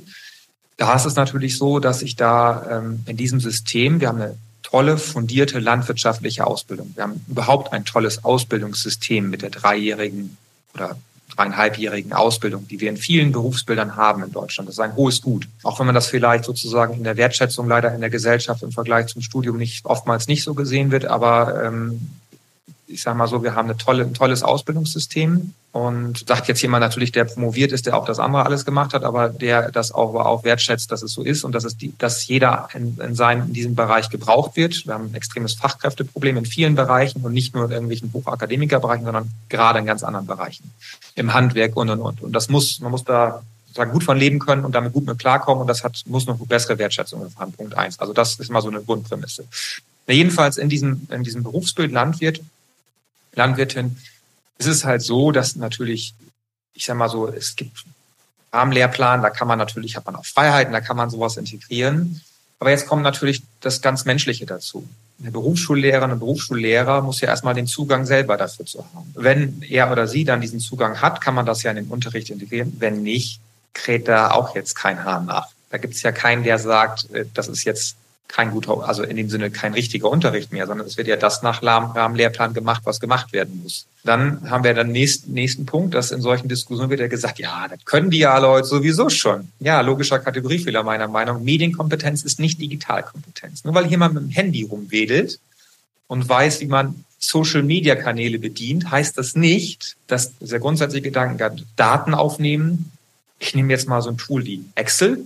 Oh, was ein PC? Was ist eigentlich Excel? Was mache ich da denn jetzt mit? Ey, da kann ich ja was eintragen. Ey, ich kann mir das ja anzeigen lassen. Also diese Idee, sich etwas strukturiert zu erfassen, einzutragen, auszuwerten und dann mal eine Entscheidung darauf zu treffen. Was ist eigentlich, was ist ein Server? Was macht der eigentlich? Was kann der nicht? Oder was soll der eigentlich? Was ist KI? Ich muss kein KI-Wissenschaftler sein, aber ein grundsätzliches Verständnis.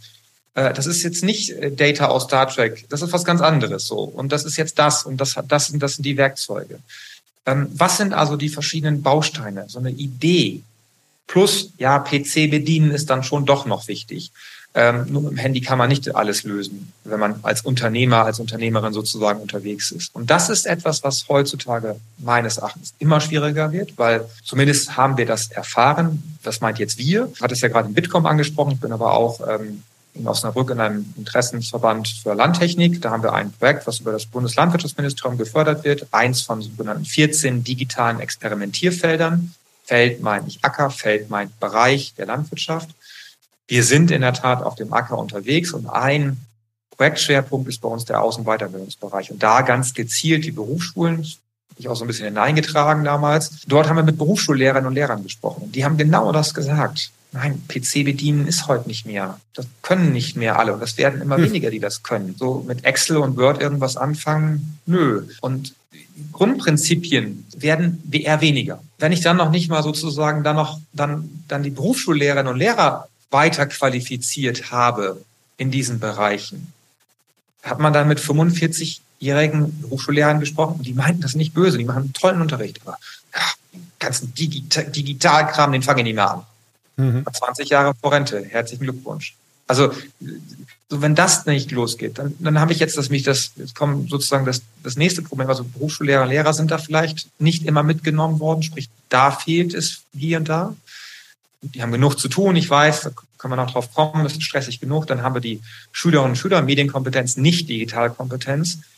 Und für mich äh, auch wesentlicher Punkt so, wenn dann jemand mal in der Klasse Ahnung hat, also wer am lautesten schreit, weiß es dann.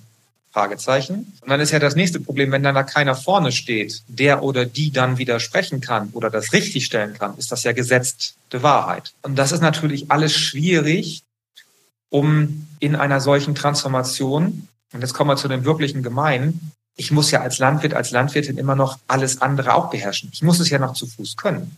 Ich kann ja nicht sagen, ich überlasse jetzt, um das mal deutlich zu machen, ein Beispiel, das jeder sofort verstehen wird. Die Berechnung einer Ration, also das, was ein, ein Tier als Portion zu fressen bekommt, morgens, abends, mittags, wie auch immer, also eine sogenannte Rationsberechnung, überlasse ich jetzt allein, allein der KI. Auch da kann ja mal was schiefgelaufen sein.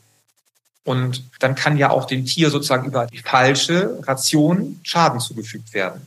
Also sprich, sollte ich noch irgendwie verstanden haben, okay, nein, das kann nicht sein. Also Grundfutter, zum Beispiel Gras, Mais und sowas, geht mit zusätzlichen Kraftfutterkomponenten. Da gibt es bestimmte Verhältnisse, die einzuhalten sind, weil das sonst einfach Energie, das passt für den Stoffwechsel nicht. Das, das habe ich als Landwirt mal gelernt. Und wenn jetzt mein System mir was ganz anderes sagt permanent, dann muss ich realisieren, das kann jetzt hier nicht stimmen. Das heißt, ich muss das irgendwann mal auch zu Fuß, also von Hand mal ausgerechnet haben und sehen, 650 Kilogramm gut, das macht, nee, geht nicht. Ist irgendwas hier schräg. Muss ich bitte übersteuern? Muss ich immer noch Kopf einschalten und sagen so, sprich, ich habe das Grundständige, was ich mal gelernt, immer noch lernen muss und dann habe ich irgendwie das große Neue. Das ist eine riesen Herausforderung, das zu integrieren. Aber wenn wir uns dieser Herausforderung nicht langsam mal stellen, dann ist Mal verloren. Das finde ich ganz schwierig. Und das ist tatsächlich etwas, also wir müssen mit Aus- und vor allen Dingen Weiterbildung, lebenslanges Lernen. Und das ist auch eine Riesenherausforderung. Das, das ist aber nicht nur Landwirtschaft. Das ist auch im Handwerk so. Das ist in vielen Bereichen so. Gerade wo viele auch Solo-Selbstständige sind, den Gedanken einfach mitnehmen. Ich klaue jedem Menschen, wenn er nicht arbeitet, der als alleine arbeitet, als Solo-Selbstständiger, klaue ich mit jeder Art von erstmal, von Weiterbildung, von Beratung Geld verdienen, nämlich Zeit. Das ist tatsächlich eine große Herausforderung. Ja, das auch nicht. Ne? Also vor allem macht eigentlich jeder Landwirt eine Ausbildung, habe ich mir gerade die Frage gestellt. Ja, macht er. Also äh, es gibt auch Anforderungen, die der Staat sozusagen, das staatliche System an, wenn du Tierhaltung betreiben willst, was du dann erfüllt haben, du musst, musst eine qualifizierte Ausbildung haben, Tierwirt, Landwirt. Du kannst nicht einfach so jetzt meinetwegen äh, so und so viel 10.000 Schweine oder in Anführungsstrichen oder 10.000 Hähnchen, Schweine war falsch, weniger halten und hast dann keine Qualifikation. Also das geht nur sozusagen in einem ganz bestimmten Umfeld und du hast bestimmte Möglichkeiten, hast du auch ganz, ganz gar nicht. Also du, das ist schon so, dass du da ähm, auch eine Voraussetzungen erfüllen müsst. Ich spreche immer davon, dass meine Industrie, wo wir im Marketing Werbung, um es mal allgemein zu sagen, beschäftigt sind, wir sind sehr früh erwischt worden von der Digitalisierungswelle weil bei dem Endkunden durch Google, Facebook und so weiter viel sich verändert hat. Die Landwirtschaft gehört zu den Bereichen, die relativ später erreicht wurden, aus verschiedenen Gründen. Insofern dürfen wir uns alle nicht wundern, dass es auch in der Ausbildung, in der, bei den Lehrern noch nicht so angekommen ist, da die Ausbildung nicht so vertieft ist im, sagen wir, im Bereich des Digitalen. Ich fand da eine Aussage ganz interessant, dass du sagst, dass die Schüler zwar mit dem Handy immer besser rumwirbeln können, aber Excel und andere oder einen PC an sich immer schlechter bedienen können als früher. Das lässt mich nochmal zurück mit so ein paar Gedanken. Und ich habe noch so eine Idee, das passiert mir manchmal hier in dem Podcast. Äh, weißt du, was ich glaube? Ich könnte mir gut vorstellen, und jetzt nicht, weil ich es ihnen nicht zutraue, sondern weil ich einfach glaube, es wird zu kompliziert. Ich ahne, dass da vielleicht zu einer neuen Arbeitsteilung auch in der Landwirtschaft kommt, dass es vielleicht mal sowas wie einen Digitallandwirt gibt, der gar nicht mehr selber auf dem Trecker sitzt, sondern der wie der mehrere Höfe, mehrere landwirtschaftliche Betriebe betreut beim Betrieb seiner digitalen Tools, nenne ich es jetzt mal. Also das wäre ja viel zu viel verlangt. Die Dinge, die wir heute schon diskutiert haben, Kamera, Mikrofone, GPS in Treckern zum Beispiel, das von einem Landwirt zu verlangen, dass der das alles beherrschen kann, was, er da, was es da gibt, nachher noch womöglich ein Dashboard, in dem sein gläserner Betrieb zu sehen ist. Also ich würde mich nicht wundern, wenn es mal da so eine neue Art Berufssparte gibt, jemand, der die da unterstützt. In Verdacht kommt für mich dafür übrigens, da habe ich vorhin schon noch mal drüber nachgedacht, als es um das Thema Ausbildung ging, eure Zulieferer der verschiedenen Art. Also zum Beispiel ein Landmaschinenhersteller wird ja ähm, Schulungen machen, wo er seine Maschinen und die gesamten nennen wir es mal, Digitalisierungspakete rund um dieses Fahrzeug zum Beispiel dann seinen Käufern erklärt. Und so entsteht ja auch ein Wissen in einer Industrie, gar nicht unbedingt in der Schule, sondern eben durch die Industrie. Das ist vielleicht nochmal so eine Frage in deine Richtung. Nimmst ja. du das wahr, dass eure nennen wir es mal Zulieferer, da hast du ja Rohware, Zulieferer, du ja. hast Maschinenzulieferer und ich weiß nicht was alles dass die euch da unterstützen und euch damit voranbringen? Diese Diskussion ist genau gerade da. Was braucht es eigentlich, damit Landwirtinnen und Landwirte auf den Höfen Digitalisierung, digitale Sachen, ähm, Technologien meistern können? Und genau da ist die Diskussion. Ich war vor kurzem auf einer Veranstaltung, da war ähm, eine Vertreterin der Maschinenringe. Ein Maschinenring ist etwas, wo sich Landwirte zusammengeschlossen haben, praktisch Maschinen teilen, also in dem Sinne, wie das Wort auch schon sagt, unter zentraler Organisation so dass man nicht jeder Landwirt muss jetzt die größte, neueste Maschine selber kaufen, sondern man kann sich sozusagen zusammen, teilt man sich Maschinen, ist da organisiert. Sondern da ist genau die Frage, nämlich wenn ein Landwirt jetzt eine neue Maschine hat, ein neues Bedienkonzept, neue Möglichkeiten, Daten zu erheben, Dinge einzustellen, das genau da kommt, so im Sinne von wegen, da gibt's jemanden, so einen Unterstützer, der mir das zeigt, der mir eine Schulung verpasst in dem Sinne. Und das wurde genau da mal diskutiert. Und auch an anderen Stellen, beim Bundesverband Lohnunternehmer, an vielen Stellen wird genau das jetzt gerade erörtert. Wie können wir es eigentlich schaffen, die, diese Digitalkompetenz für diese Bereiche auf die Höfe zu bekommen? Und zwar wenn das Problem da ist. Also gibt es eine Hotline, wo ich anrufen kann. Ich sage jetzt mal ganz salopp, wer sich in der Landtechnik auskennt, 0800 Isobus. Also Isobus ist ein, ein System zum Verbinden, zum Datenaustausch zwischen Trecker und angehängten Gerät, also was hinten dran hängt am Trecker. Und wenn ich damit ein Problem habe, und es kommt leider immer noch zu häufig vor, dann rufe ich irgendwo an und dann kann mir jemand helfen. Dann ist es das Terminal, dann muss ich genau den Typ wissen, den Softwarestand, dann ist es der Trecker des Herstellers, das angehängte Gerät und die zicken gerade rum, wollen nicht so richtig, wie ich das will irgendwie kommen da Bits und Bytes nicht so richtig durch. Dann brauche ich jemanden, der mir sagt, hier das nehmen, im Zweifelsfall das Kabel mal da reinstecken und tauschen oder das Kabel ist einfach hat die falsche Pin-Belegung, da kann man ganz witzige Sachen erleben. Kurzum, genau das wird gerade erörtert. Wie kann sowas gehen? Ob das vielleicht ein separater Ausbildungsberuf mal in der Zukunft wird, sei dahingestellt, aber auf alle Fälle Dienstleister, die genau das machen können. Mhm. Ja, natürlich bieten die Hersteller das, das sozusagen an über, über Schulungen, weil ja auch die Hersteller ein Interesse haben, dass die Produkte also Landmaschinenhersteller, richtig eingesetzt werden können. Nichts ist irgendwann nerviger als ein Kunde, der durch Fehlbedienung andauernd irgendwelche Schäden verursacht und in der Service-Hotline steckt. Das ist kein zufriedener Zukunft für Wiederverkäufe. Kann er gar nicht werden. Der kann einfach nicht zufrieden werden, weil er, weil er einfach dann mit der Maschine nicht zufrieden ist, weil man sucht dann ja eher zuletzt die Schuld bei sich. Das ist ja ein normales menschliches Verhalten. Das ist dann ja immer dieser dumme Irgendwas, den ich da gerade gekauft habe, sondern ich bin es da nicht gewesen. Also ich spreche immer für mich und wahrscheinlich niemand, für niemanden deiner Hörer, aber trotzdem. Für mich sprichst du auch. Ich muss es leider auch manchmal erkennen, dass der User das Problem ist und nicht das, das Tool das Problem. Ja, da passiert sehr viel in allen, sage ich mal, Industriebereichen. Also kein Hersteller, eine große Verarbeitungszentrum irgendwas verkauft. Jeder bietet dafür Schulung an. Das geht gar nicht anders, weil sonst kann man nicht das machen. Und genauso ist es auch. Traktorhersteller bieten Fahrschulung an, im Sinne von wegen, ja, würde man sagen, geradeaus fahren kann der wohl. Ja, natürlich kann der geradeaus fahren, aber den Trecker mit all seinen Möglichkeiten komplett nutzen. Das ist wie, wenn wir uns ein, ja, bleiben wir mal bei Excel. Wer kann denn wirklich, wer nutzt denn Excel voll? Also wie viel Prozent der Excel-Nutzer nutzen wirklich das, was dieses Werkzeug kann? Ja, drei Zahlen zusammenrechnen, das ist jetzt eher ein Prozent, wenn nicht weniger, was das kann. Und da gibt's so viel mehr Möglichkeiten. Und wenn man erst sozusagen alles einstellt von Ölfluss hier, Druck da, dies, jenes, sogenanntes Vorgewändemanagement, dass man am, am Feldrand selbstständig sozusagen dann, dass das System dann lenken kann und, und also wirklich ganz, ganz viele Einstellungen. Und dann auch Maschine aus dem Boden rausheben, alles, was damit verbunden ist, zur richtigen Zeit. Dafür bieten Hersteller Schulungen an. Und unabhängig davon sollte es aber, und da arbeiten gerade viele in der Branche dran, noch irgendwo anders organisierte Strukturen geben.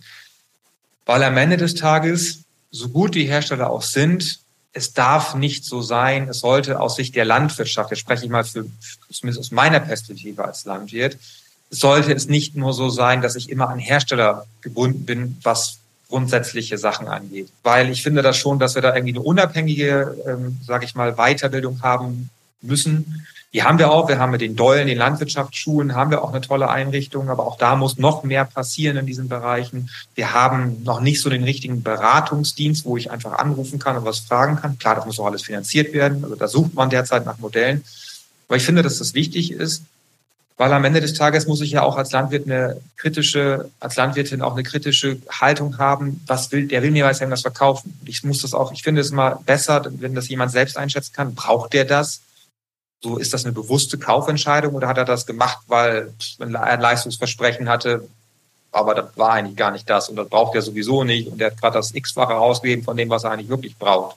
Es ist wahrscheinlich so, wenn man ein ERP-System für sich kauft, also äh, dann, ob man das alles dann wirklich braucht oder nicht braucht oder dann das Falsche gekauft hat, ist, ist im IT-Bereich ja genauso. Ich hatte gerade einen frechen Vergleich parat, der ein bisschen frech und ungerecht ist, aber das Bild werden die Leute sich schnell merken können. Das wäre ja ungefähr so, wenn man zu Google geht und sagt, Google, mach mal eine Schulung für, zum Thema Datenschutz für mich. ich glaube, der ist nicht so der Vergleich. Ja, ich habe die Jungs in München kennengelernt, die für Google weltweit das Thema Data Quality und Data Management, ja. Data Security machen. Super Leute. Aber ich dennoch weiß, ist klar. es so, und die würden wahrscheinlich auch das Gleiche sagen und sagen, ja, wir können dir ja jetzt nur unsere Google-Version, so gut wie die sind. Aber das äh, war, glaube ich, ein toller Hinweis nochmal dazu, zu dem Thema, das ja nicht unbedingt das Beste ist, wenn die äh, Anbieter in einer ja, Industrie. Vielleicht noch als Ergänzung. Warum wird das denn auch immer, ich finde, immer wichtiger? Wir kommen ja in eine Welt, wo wir nicht mehr nur ein Produkt haben, sondern wir haben ja Produkt und Dienstleistung meist in einem sozusagen Angebot ja. zusammen. Das heißt, wenn ich ein Smartphone, bleiben wir mal kurz bei dem Beispiel, dann habe ich ja meistens noch irgendwas, ob das jetzt von Apple oder Google ist, parallel, also irgendein Abo oder irgendwas entweder ist das Music oder irgendwo sowas drinne oder es ist Fitness, aber es hängt ja meistens doch schon etwas, wenn der Anbieter clever ist und die meisten sind ja clever, sozusagen direkt mit diesem Hardware-Produkt sogar schon zusammen. Und das ist natürlich bei immer mehr, wo mir irgendein Service mitverkauft wird, wo ich dann indirekt so eine Art Login habe, dass ich daran gebunden bin. Das klingt erstmal toll und das ist es unter Umständen auch. Ich will ja gar nicht alles schlecht reden. Unter Umständen ist das auch toll aber eben nur unter Umständen. Und da sozusagen eine kritische Haltung zu haben und das für sich selber wechseln zu können, das muss man erstmal erlernen. Ähm, man muss sich mit den Dingen befassen, zumindest grundsätzlich. Und genauso ist das natürlich da auch. Ich kann natürlich, ich sage jetzt mal, heute den Anführungsstrichen dummen, und das meine ich jetzt nicht despektierlich, mhm. Trecker kaufen, der alles machen kann, was man so auf dem Feld braucht. Aber ich kann auch die hochvernetzte Maschine kaufen, die mich überzeugen will, Datenaustausch, alles schon anbietet, Lenksystem.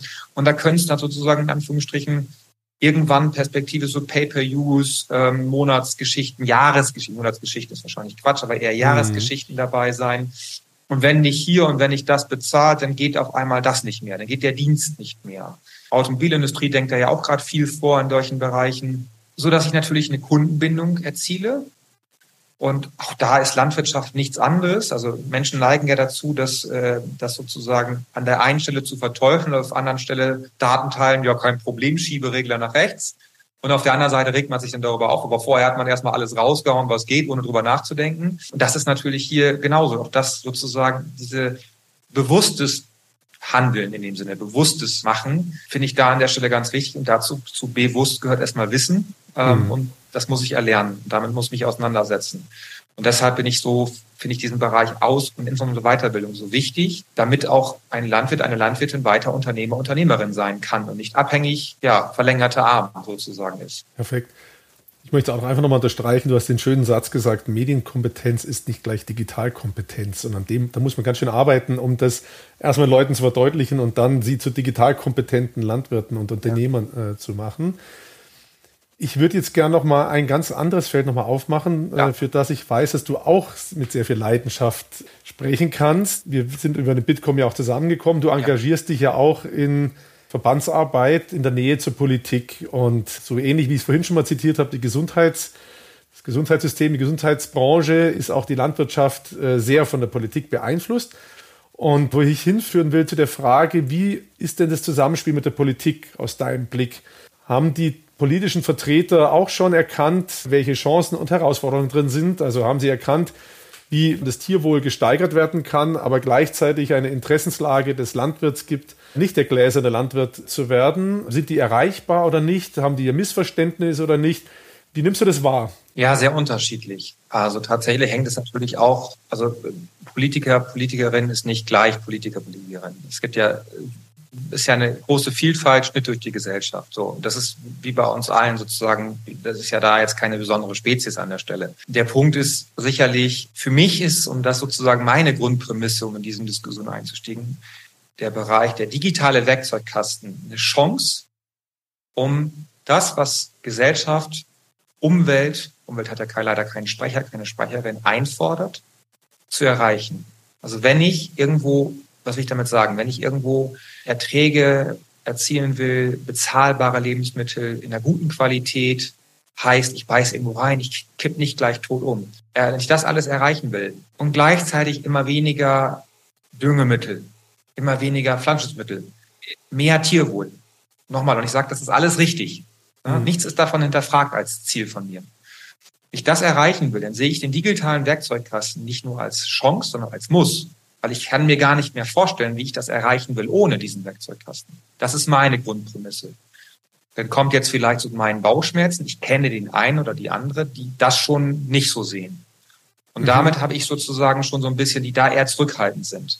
Und dann denke ich immer, okay, dann erklärt mir bitte mal, wie wollt ihr das denn schaffen? Wie wollt ihr denn von, wie wollt ihr denn das sozusagen gleichzeitig alles unter einen Hut bekommen? Wir haben ja auch noch große Herausforderungen. Und auch das ist klar, die haben wir uns selber eingebrockt, Stichwort Klimawandel. Wir müssen ja eine Chance haben, das zu bewältigen. Wenn wir nicht alle wieder zu Hause sozusagen den Garten selber haben wollen, dies und jenes, das wird nichts werden. Es wird nicht so wieder, das bin ich mir sehr sicher, dass wir da nicht wieder, dass wir da nicht wieder sozusagen 200 Jahre zurückgehen und äh, ganz andere, glaube ich nicht sofort dran, sondern ich glaube jetzt eher daran, dass sich so eine arbeitsteilige Gesellschaft erhält. Auch das wiederum so ein Ansatz, ne, in dem Sinne Grundprämisse von mir kann man auch alles kritisch und alles zerlegen, weiß ich, ist alles gut, aber das, so gehe ich da rein. Wenn ich das so ein bisschen erhalte, dann muss ich doch auch das, was eine Landwirtin, ein Landwirt heutzutage an Menschen ernährt, irgendwie erhalten können.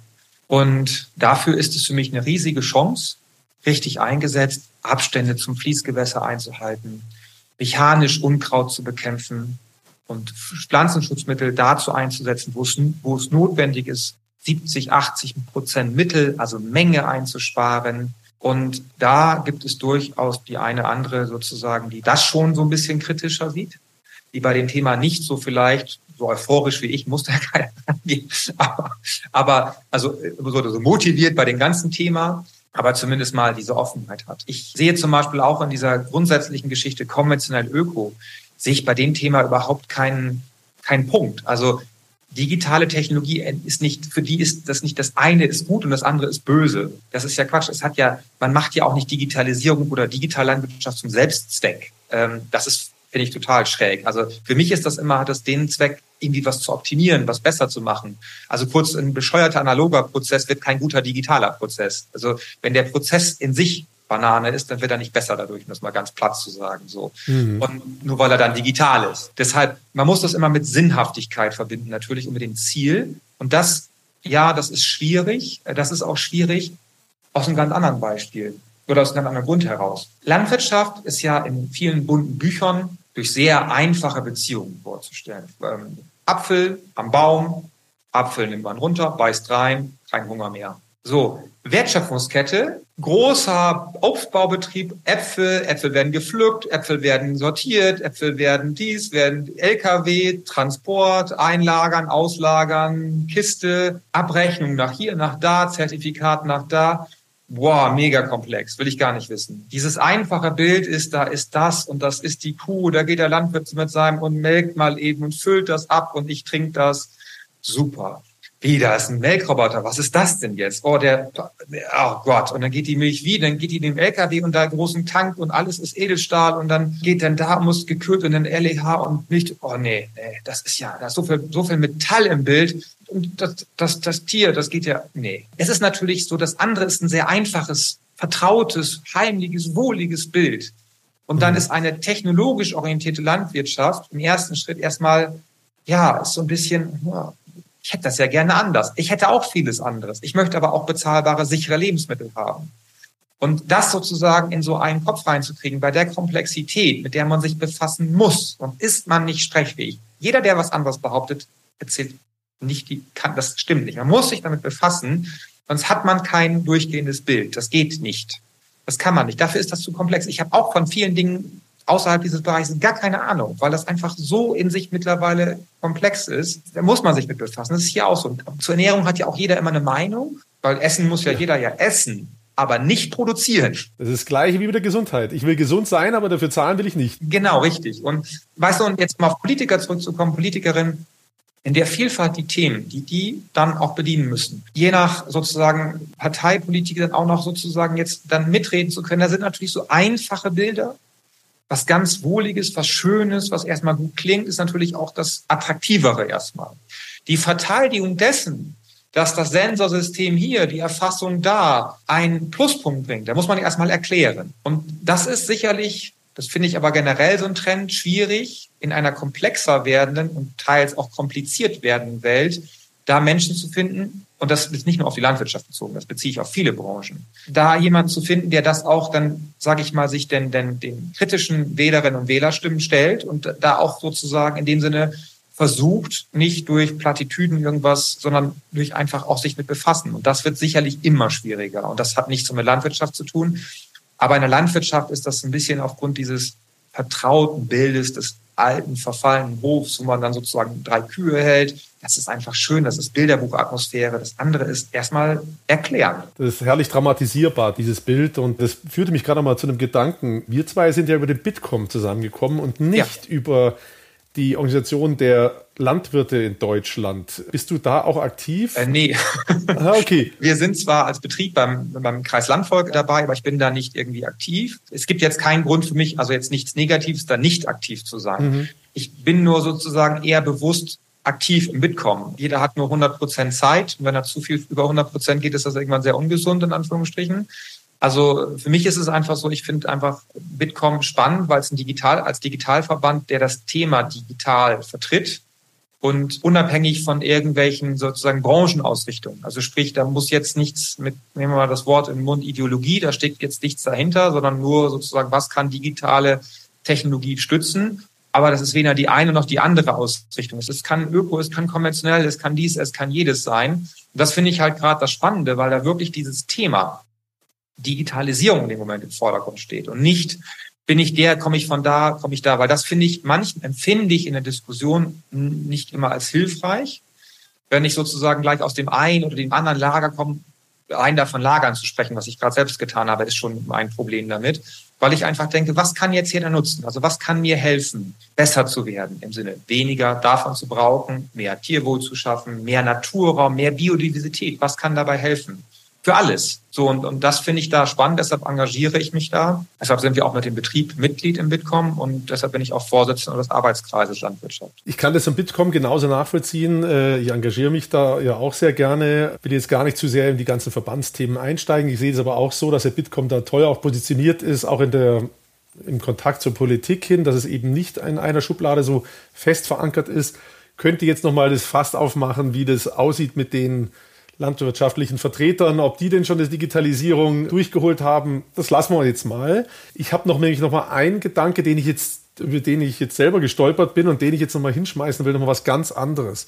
Also es gibt zwei Dinge, die mich da so hingeführt haben. Das eine ist, dass ich immer schon in der Vorbereitung von dem Podcast darüber gestolpert bin, gedanklich, der Landwirt in Deutschland, den gibt es so gar nicht. Ich hatte es vorhin mal mit einem kleinen Nachhak bei dem Durchschnitt ja schon angedeutet wenn man sich den Landwirt in Baden-Württemberg anschaut, ich bin in Baden-Württemberg aufgewachsen, da sind ja die Felder zum Teil, die haben ein Feld und das ist dann gerade mal 50 auf 100 Meter breit oder also sowas in der Art und das bearbeiten die hin zu den großen Betrieben in Ostdeutschland, die man da trifft. Und das Thema mit der ganzen Digitalisierungsdruck, Ausbildung, Investitionsbedarf. Also, das als Herleitung.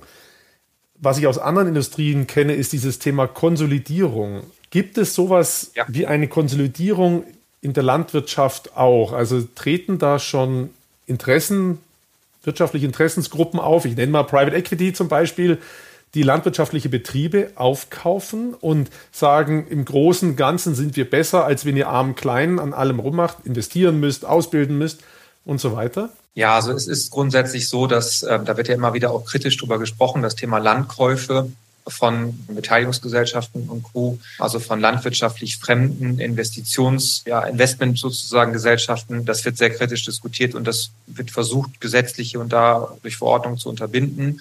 Das ist sicherlich das eine, gerade wenn wir sozusagen Spekulationsobjekt Boden äh, ist natürlich ein Punkt, aber nicht nur als Spekulationsobjekt. Steigender Preise für Ernährungsgüter, Weizen und Co. ist das natürlich, ist Boden wichtig. Boden verschwindet in Anführungsstrichen, verschwindet, wird immer weniger an der Stelle, wird immer mehr entzogen, weil wir andere Nutzungsformen, Siedlungsnutzung äh, und und und Industriegewerbe haben, so dass sich die landwirtschaftliche Nutzfläche als Raum umkämpft ist. Wir haben auch Anforderungen durch den Naturraum, Ausgleichsflächen, zu Recht, alles richtig.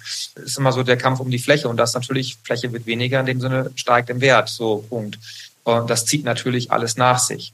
Das ist sicherlich das eine. Man muss auch sagen, dass die Zahl der Betriebe, der Vollerwerbsbetriebe nimmt ab. So, das heißt, dann wachsen logischerweise dann auch die durchschnittlichen Betriebsgrößen steigen an, eigentlich in jedem Bezug. Das ist jetzt Schwein, das Geflügel, Fläche. Und wenn wir jetzt diese Themen, die wir gerade diskutiert haben, digitalen Wandel, was wir an Ausbildung und Weiterbildungsleistung diskutiert haben, womit sich jemand auskennen muss, das kann irgendwann auch eine Person nicht mehr schaffen. So, wenn ich dann größer werde, habe ich vielleicht Mitarbeiterinnen, Mitarbeiter und dann habe ich Spezialisierungen wie in jedem anderen Bereich auch. Und das ist, das ist der nächste Punkt. Das ist gut, dass du es ansprichst. warum sollte das in der Landwirtschaft anders sein als woanders? Es ist ja genau in anderen Betriebs, ist es ja in anderen Wirtschaftsbereichen ist es doch auch so, dass wir Economy of Scale wachsen haben, wachsen oder weichen oder wie auch immer. Ich habe doch da auch Ketten, also Filialkettensysteme, wo ein großer ist. Ähm, ich habe kleinere, ich habe eine bunte Mischung. Und natürlich hört der eine auf, dann wird er von dem anderen gekauft, dann hat er dies. Es gibt große Immobiliengesellschaften und es gibt kleine sozusagen, die haben eine Wohnung, die sie vermieten. Und genauso ist das da auch. Und dass natürlich die große Gesellschaft eine Vorzüglichkeit hat, weil sie schneller an irgendwelche Sachen rankommt, weil sie im Zweifelsfall eine Mitarbeiterin hat, die sich zentral darum kümmern kann. Und der, der sozusagen zwei, drei Wohnungen hat und das nebenbei macht, der vergisst dann dies und jenes und macht das nicht richtig. Das liegt wohl auf der Hand. Und das ist natürlich genau da so auch so. Also der Trend ist genauso. Und wenn ich dann mit kleineren Margen klarkommen muss, dann muss ich vielleicht einfach in dem Sinne, um das Gleiche zu erreichen, mehr haben. Und muss dann noch einen anderen Geschäftszweig aufbauen. Allein, dass ich mich mit der Geschäftsfeldentwicklung kümmern kann, das kostet Zeit. Also wenn ich meinen Betrieb, wenn ich hinsetzen will und ich gönne mir jetzt mal drei Stunden pro Tag und mache was anderes, baue ein neues Geschäftsfeld auf, dann habe ich also drei Stunden, in denen, wenn ich alleine bin, erstmal kein ja. Geld verdiene, weil ich kann mich ja oder oder mein Betrieb verkommt, weil ich die Sachen, um die ich mich kümmern müsste, ist nicht nur er kann kein Geld verdienen, sondern wenn er oder sie die Arbeit hat, ja, Wer kümmert sich dann um Tiere? Wer ist auf dem Feld? Also es ist ja nicht so, dass man da viel Freizeit hätte. Ich will meinen, wenn ich natürlich einen Betrieb habe, wo ich Mitarbeiterinnen und Mitarbeiter habe, kann ich mich rausnehmen und ich kann aber sagen, ich arbeite jetzt an meinem Unternehmen und nicht in meinem Unternehmen und kann neue Geschäftsfelder erschließen. Leider muss man hier das auch wieder enttarnen. Auch da ist Landwirtschaft leider genauso wie andere Branchen auch. Es ist nicht, es ist nicht dieses Bild in dem Kinderbuch. Nein, es verändert sich der Strukturwandel und der Strukturwandel wird das ist ja auch immer diese mehr durch jede Verordnung ein Gehaltspunkt. Es wird einfach immer mehr, immer mehr und das muss geleistet werden. Das feuert einfach immer den Strukturwandel an. Das ist nochmal, das ist nur eine Feststellung. Das ist nicht per se schlecht oder gut oder sowas. Aber zu meinen, dass eine Dokumentationspflicht, Pflichten, Dokumentationswahnsinn in, in Umweltgesetzgebung, die die Konsequenz hätten, dass irgendwem mal irgendwann der Kragen platzt und er sagt, no, jetzt steige ich aus habe ich keinen Bock mehr, das reicht jetzt. Das ist doch, liegt doch auf der Hand. Das, das zu negieren ist absolut dumm. Das aber, ich sag mal so, aber daran muss man nicht immer gleich ein Problem sehen. Das ist einfach so. Wenn man das nicht will, ja, dann muss man ganz anders, dann kann man nicht mehr mit Marktwirtschaft da so rangehen, dann muss man da ganz anders rangehen. Aber in diesem System sich dann zu wundern, dass Landwirtschaft sich quasi komischerweise genauso verhält wie andere Indust und andere Gewerbe- und Industriezweige auch. Das finde ich das Verwunderliche. Nicht die Tatsache, weißt du, das, das finde ich nicht schön. Ich, ich finde das andere auch schöner. Also kleinere Familienbetriebe, ja. ne, finde ich alles viel attraktiver. Danach geht's aber leider nicht. Dass ich das auch viel besser fände und auch irgendwie gerne mit dem klarkommen würde, mit dem, was man hat und nicht überlegen muss und die nochmal und dann nochmal Stress und dann nochmal also wenn man jetzt heutzutage landwirtschaftliche Betriebe mit Biogasanlagen sieht, die jetzt natürlich in dieser Zeit Energie verkaufen können und viel Geld verdienen, ja, dann sind das sozusagen jetzt die die in dem Sinne und positiv belegten Gewinner, die waren ja. aber auch jahrelang die, die sozusagen geprügelten, aber die haben ja irgendwann auch diese unternehmerische Entscheidung treffen können und haben sie auch gemacht, haben sie auch durchgezogen und werden jetzt sozusagen in dem Moment, ja, jetzt profitieren sie davon. In meiner Wahrnehmung zumindest ist da noch nicht viel zu dem Thema zum Beispiel angekommen. Konsolidierung nenne ich es mal in der Landwirtschaftsindustrie. Aber das, was du aufzeigst, ist genau richtig. Und ich meine, damit müssen wir auch zum Stück weit die Hörer dann allein lassen. Man sieht eben, was für ein sensibles Feld wir hier vor uns liegen haben. Ne? Ich habe immer wieder die Referenz zur Gesundheit genommen. Das hängt ja auch wieder direkt zusammen. Das, was ich esse, hält mich auch gesund. Ich habe vorhin schon so parallel gedacht, in der Tat ist es ja so, es gibt das Bild aus meinem Kinderbuch, das haben wir alle, oder aus unseren Kinderbüchern, das haben wir im Kopf. Ja, da ist der glückliche Landwirt, der seinen Flug über das Feld zieht und hinterher rennen die kleinen Kinder und die Hunde.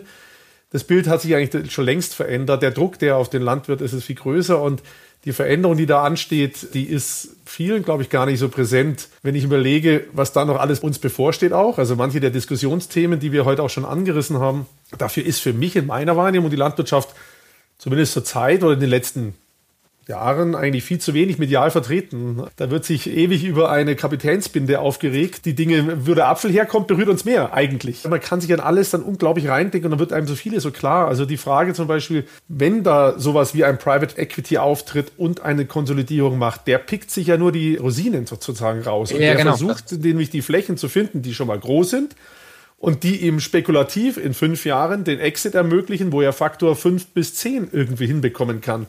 Wozu führt das dann? Die konzentrieren sich auf bestimmte Art von Böden, ohne dass ich überhaupt einen Schimmer hätte, welche das natürlich ihnen sein könnten. Und andere bleiben links liegen und werden vielleicht sogar noch mehr, aus welchem Grund auch immer, andere Landwirtschaftsbetriebe an die Seite gedrängt. Und damit entsteht wieder eine Ungleichheit in, in einem System, was für uns wichtig ist, die wir nicht haben wollen. Also man könnte noch drei Podcasts, glaube ich, dazu machen. Das verlässt auch das Feld der Digitalisierung dann immer wieder, immer weiter ist auf jeden Fall so, dass meine Synapsen schon wieder wahnsinnig tanzen und kreisen und über viele Themen, die du angerissen hast und die wir angerissen haben, die wir heute besprochen haben. Gibt es ein Thema, wo du sagst, also Jan, das Thema, das muss unbedingt sein.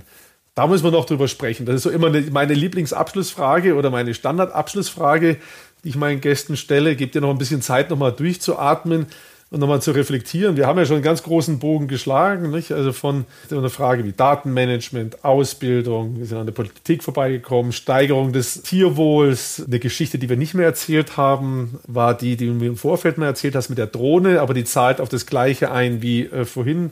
Ja. Mit dem Thema mit den Feldern. Das war die Drohnengeschichte, wo man über der Drohne über ein Feld fliegt, entdeckt eine Parzelle, in der mhm. man düngen müsste und fliegt dann hin und düngt genau nur die Parzelle und schon hat man ungefähr 90 Prozent des Düngemittels gespart und dem Boden was Gutes getan. Das habe ich jetzt nochmal erzählt. Fällt dir noch was anderes ein? Ich finde es tatsächlich noch zu, zu guter Letzt nochmal zu sagen, so ein Appell. Also ich finde einfach, dass es wichtig ist in der Landwirtschaft, dass man, dass man für sich feststellt, dass man vieles einfach nicht weiß. Punkt. Also jetzt nicht ich als Landwirt in dem Sinne, sondern dass man das seine Zuhörer für sich erstmal feststellen, okay, wir haben da vielleicht gar nicht die Ahnung von. Wir meinen das, wir haben da mal was gesehen, wir haben da bunte Bilder vor Augen. Und wirklich mein Appell in dem Sinne wäre, dann fragt doch mal Landwirtinnen und Landwirte. So bevor man sich irgendwie zu irgendwas Schlauem äußert oder meint, man kann mitreden und das ist so und das sind ja alles die und die machen ja nur das, ins Gespräch kommen.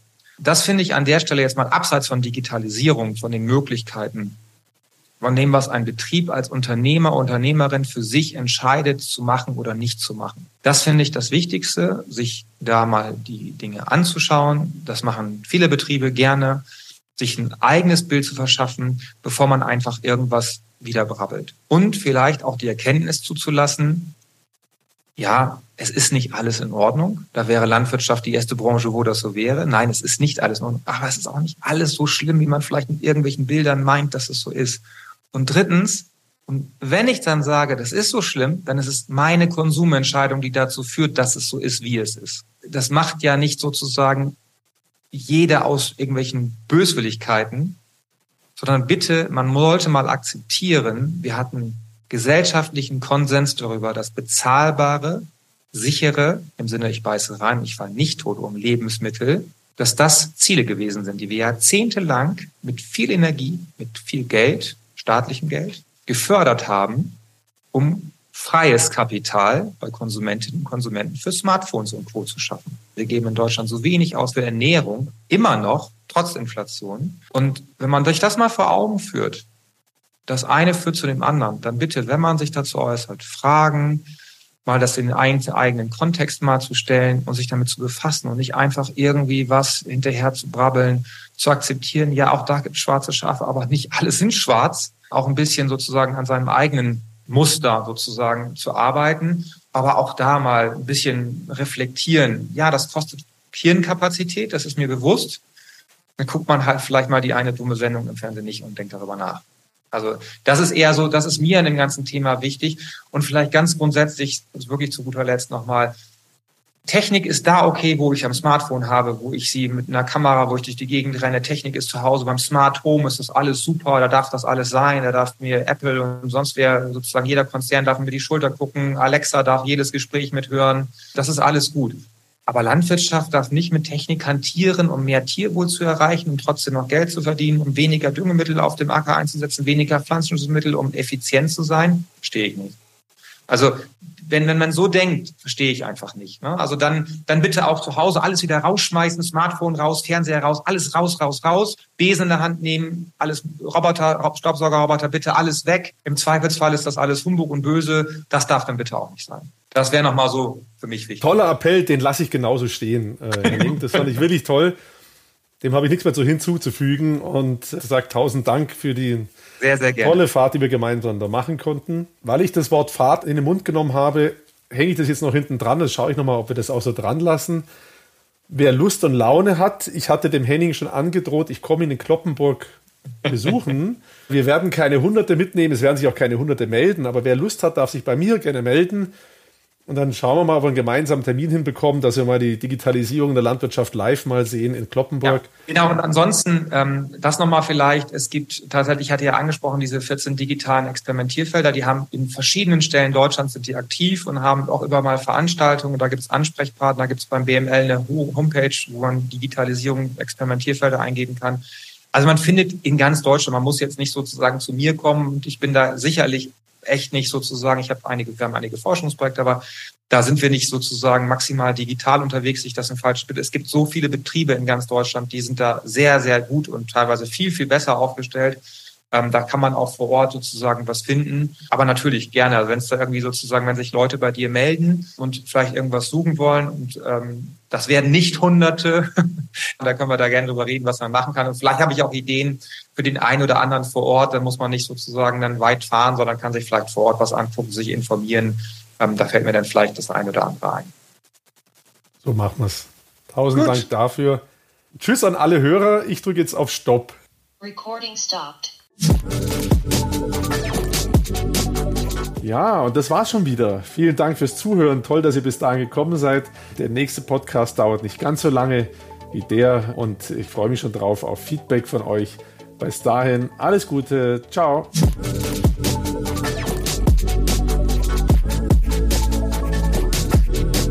Digital Life Talk mit Jan Möllendorf.